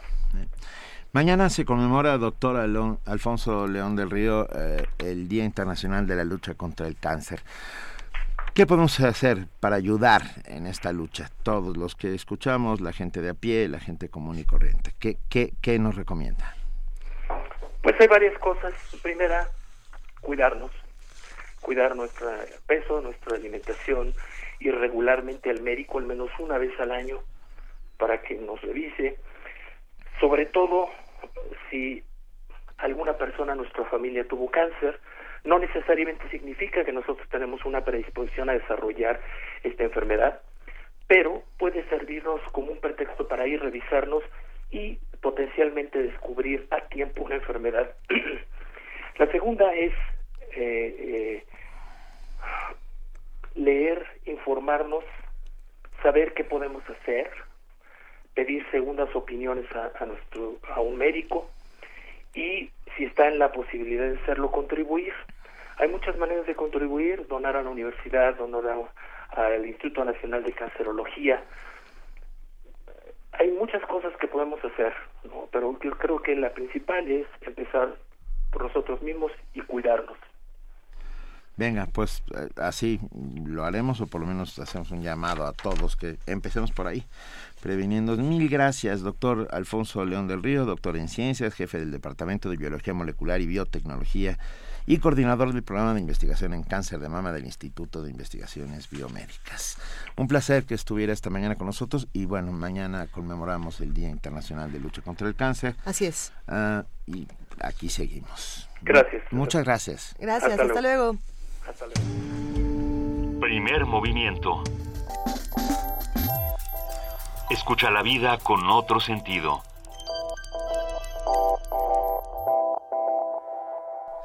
Son las 9 de la mañana con 39 minutos, una conversación interesante donde quedamos con muchas herramientas para tomar las decisiones pertinentes. Ahí está. Va, usted a seguir fumando, a seguir comiendo, lo que sea. Cada quien, cada quien tiene derecho. Siempre llegamos al punto de que es la obesidad. ¿Verdad? Inflamación, dijo. No, no, pero el síndrome de inflamación... Yo no soy gordo, estoy inflamado. No, el, síndrome de inflamación está eh, se deriva de la obesidad. Sí, cambiar nuestra forma de vida de muchas maneras, bueno, pues ayudaría a ello. A mí me, me sorprendió mucho esto que contó, ¿no? De que hay como poblaciones que son menos uh, factibles a, recepción a tener cáncer y sin embargo cuando se mudan a lugares en donde las condiciones ambientales e incluso de alimentación varían de manera sustancial uh, hay más posibilidades de que, suceda en el DF no daba tanto cáncer pero en la Ciudad de México sí, ¿no? No, bueno, no. Nada más. Eh, no, bueno, también tiene que ver con, con el genotipo y tienen, o sea, sí hay hay muchísimos. Yo creo que lo que siempre pasa con el cáncer es que nadie sabe de dónde viene, pero lo que lo que sí puede ayudar es la música y el amor. Y el amor. A ver. Una furtiva lágrima del elixir de amor, interpretada por Pavarotti.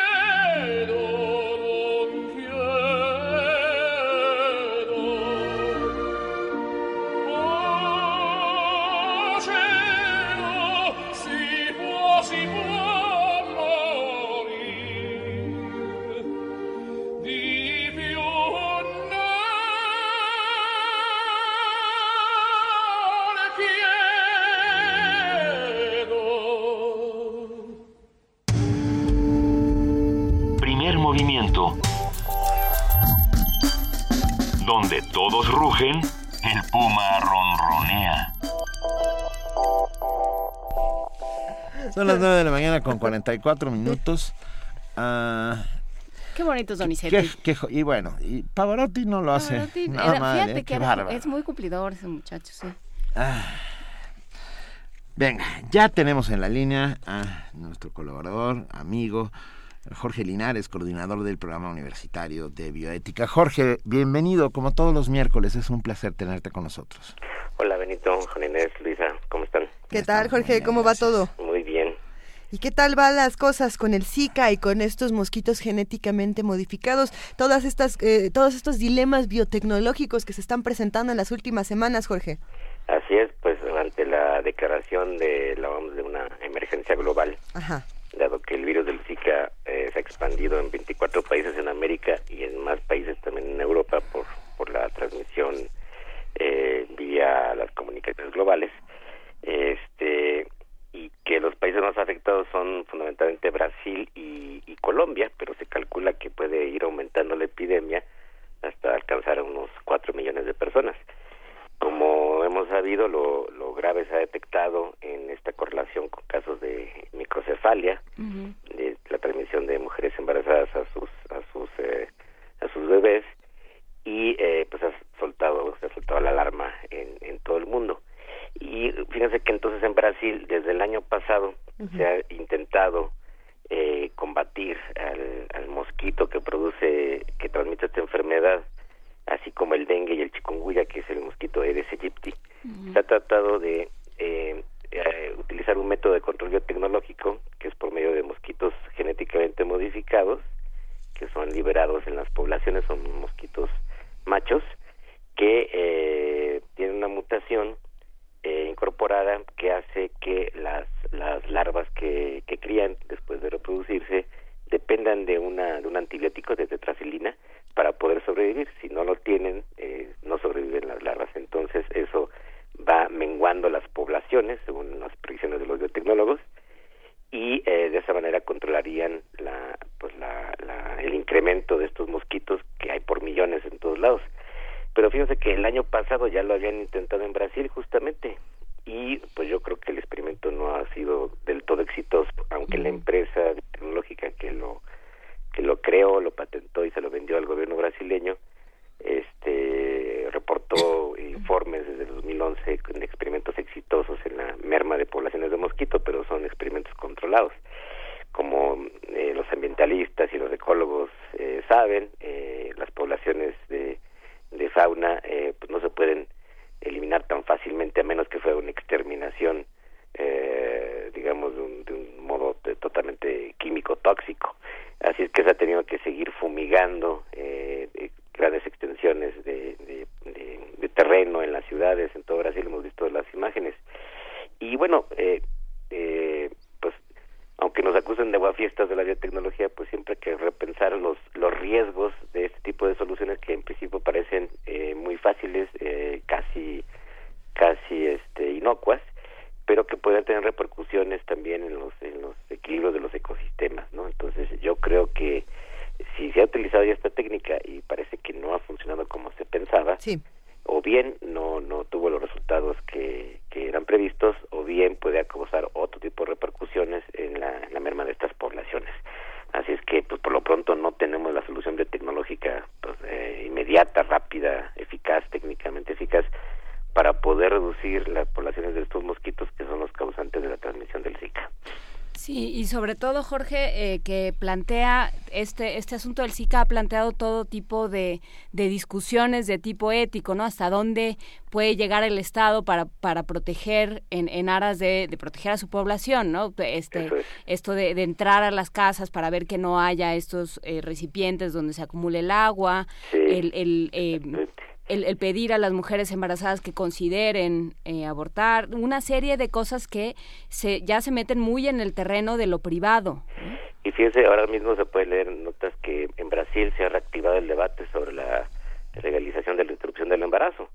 Esto sería un tipo de, de, aborto terapéutico en cuanto se detectara si, si se sabe bien, todavía hay dudas sobre esta correlación entre el Zika y estos casos de microcefalia, pero si se detectara en mujeres infectadas, pues es una razón muy clara para para eh, para practicar una interrupción del embarazo si es todavía factible en, digamos en los meses de gestación no y si no lo es. Y como sí parece que no pero si se detectara, se detectara antes podría ser que eh, pues, se aplicara eso. Pero en Brasil que igual que en muchos otros países de América Latina eh, eh, la interrupción del embarazo no está legalizada en todos los casos Ahí, entran eh, varias preguntas interesantes, Jorge, pero también creo que eh, este asunto de cómo cómo nosotros desde las leyes tenemos que proteger eh, la salud. Y en ese sentido también me gustaría preguntarte qué es lo que está ocurriendo en México con relación al Zika, porque también ya salieron muchos a decir que aquí no pasa nada. Y, bueno, eh, ¿tú qué opinas?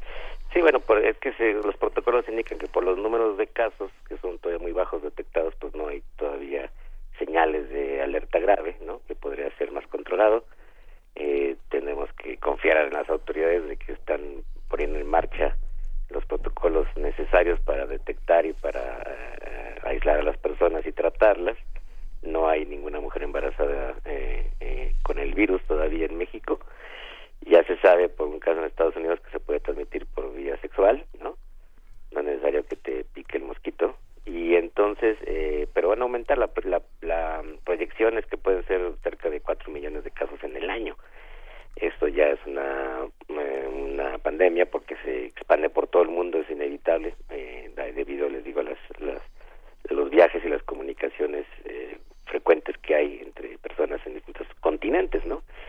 Y pues ya hay casos en Europa detectados, en España, en, en Italia, en Inglaterra, en fin, se va a ir expandiendo y eh, pues no existe una vacuna, no existe una cura y por lo pronto pues se ha tratado de eliminar o reducir las poblaciones de mosquitos sin mucho éxito. Ese es el problema. No, es fácil combatir a estas especies que son, eh, eh, además de numerosísimas, eh, muy resistentes y que pues, están en equilibrio ecosistémico. Uno de los factores del crecimiento de los mosquitos, desde luego, de las poblaciones de los mosquitos, es el cambio climático. Claro. ahí uno de los hechos, otro, otro efecto de rebote que viene del cambio climático, este, el aumento de las temperaturas en promedio en todo el mundo. Bien. ¿Cómo ven? No, pues bueno. Pues, es que la discusión, más bien la discusión se centra en qué derecho tiene el hombre, ¿no? Con qué argumentos, bajo qué argumentos extermina a una especie del planeta, ¿no? Independientemente de, de si está, si forma parte o no de una cadena alimentaria que todavía está por verse, eh, que, ¿con qué derecho se borra a una especie del planeta?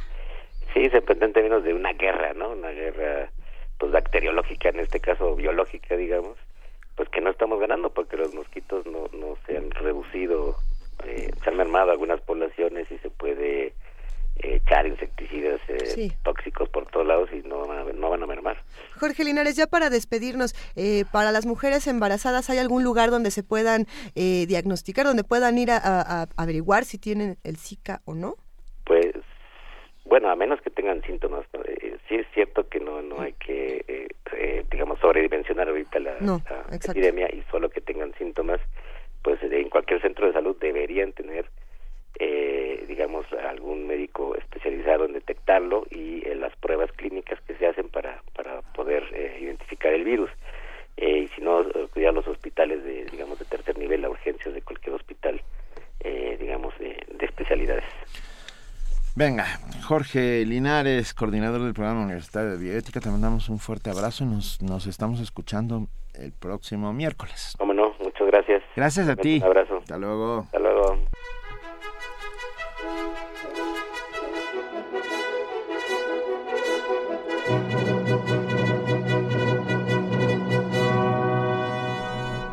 Ya está aquí Tamara Quiroz. Hola, Tamara.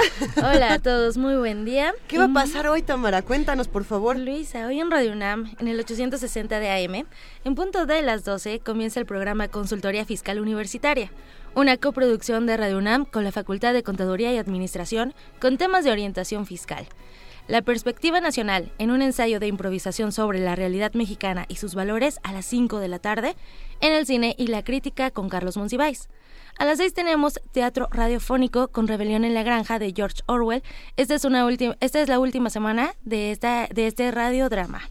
A las 6 no se pueden perder, no es cierto, a las 8 tenemos una coproducción de la Facultad de Ciencias Políticas y Sociales, Tiempo de Análisis, con reflexiones y entrevistas acerca de los acontecimientos más relevantes de la sociedad actual. Repito, esto es a las 8.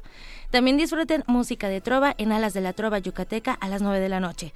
A las 11, como parte de la serie La llave, la clave, la nave, el ave del tiempo, disfruten de la segunda parte de Se hiela la sangre, el entierro prematuro de Edgar Allan Poe. Em, eh, por esta frecuencia, 96.1, de 1 a 4 de la tarde tenemos Buffet Babel, que inicia con Garbanzo, de Alibro, que son biografías de escritores de todas las épocas, seguido de Tejiendo Género a la 1.30. A las 2 disfruten de buena música en Diáspora de la Danza. A las 3 no se pierdan Ambiente Puma con las voces, ideas y acciones sustentables. En este programa lo conduce la maestra Mireya Imas. México en el aire a las 3.30 con la tercera parte de la entrevista con Lourdes Arispe. Y como todos los días, en punto de las 3.50, escuchen el corte informativo de la tarde. A las 5 no se pierdan los programas dedicados al compositor y director de orquesta Pierre, Pierre Boulez, quien falleció el 5 de enero. Em, este es un programa especial. A las 7, Panorama del Jazz. Y en la noche les invitamos a disfrutar de Resistencia Modulada a las 9. El tema de hoy es Libros que alimentan, la comida y el hambre de escribir. A lo largo de la programación se transmiten cápsulas de poesía en voz alta. Eh, recuerden nuestra página de internet www.radiounam.unam.mx. Y por último, si les gusta desvelarse, sean parte de Testimonio de Oídas a la una de la mañana. Este jueves escuchen en Decaleidos, con la segunda emisión que presenta a los otros seis compositores en formación del núcleo de composición integral, quienes nos hablan sobre la experiencia de trabajo compositivo con los maestros integrantes de Tambuco. Eso es todo para hoy en Radio UNAM. Gracias, Tamara. que tengan un excelente día. Igualmente. Un abrazo a nuestros amigos de Resistencia Modulada, especialmente a los de Resistor, que ayer cumplieron un, año. Feliz primer año, Resistor y Candiani. Resistor y Candiani, este, muchas, pues, muchas felicidades. Muchos años más. Mañana es jueves. Sí, fíjate. Eh, ¿Ah, sí? Vamos a hablar, en nuestro jueves de gastronomía, vamos a hablar de té. ¿De dónde viene? ¿Qué es el té? ¿A qué le decimos té pero no es? Este, ¿qué, ¿Qué pasa con, con eh, las hierbitas? Hasta guerras. Las hierbitas remojadas en agua caliente. ¿Qué es lo que, qué es lo que sucede? ¿Para qué se usa? ¿Qué implica? ¿Qué, qué trae consigo en diferentes culturas? Vamos a hablar de todo ello. Si es verdad que todas las hierbas son curativas o no lo son. Pues por lo menos... Pues, dicen por ahí. Hay, hay, hay, esta, hay esta metáfora de fulanos como el té de manzanilla, no sirve para nada, pero cae muy bien.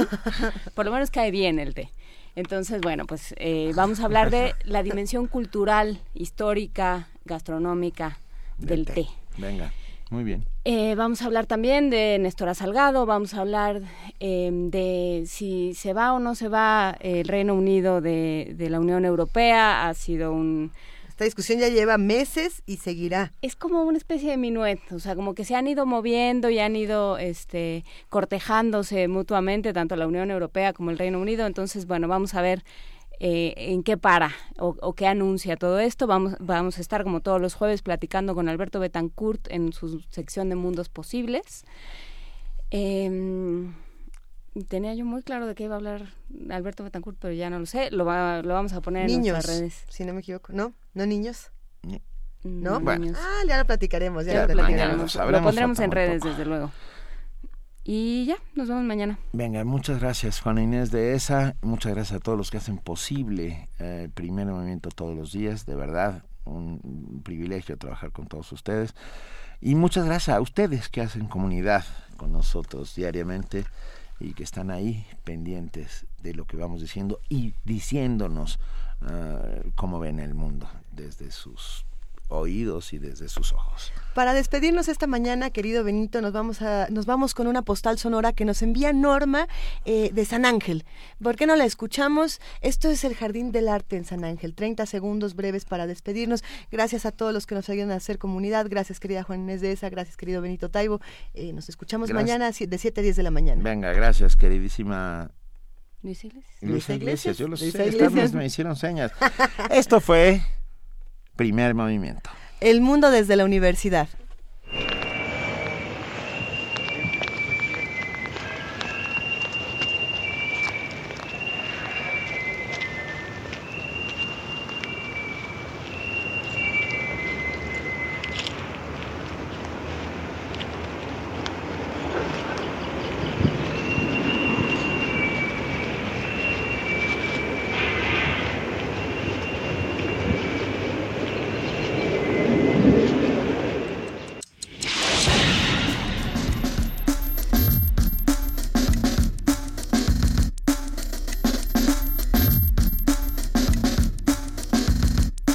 Coordinación de Difusión Cultural de la UNAM y Radio UNAM presentaron Primer Movimiento. El mundo desde la universidad.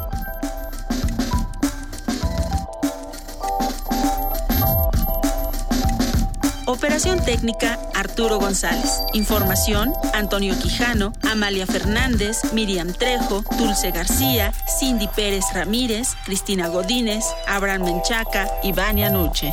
Producción Silvia Cruz Jiménez, Frida Saldívar, Paco Ángeles y Tamara Quirós.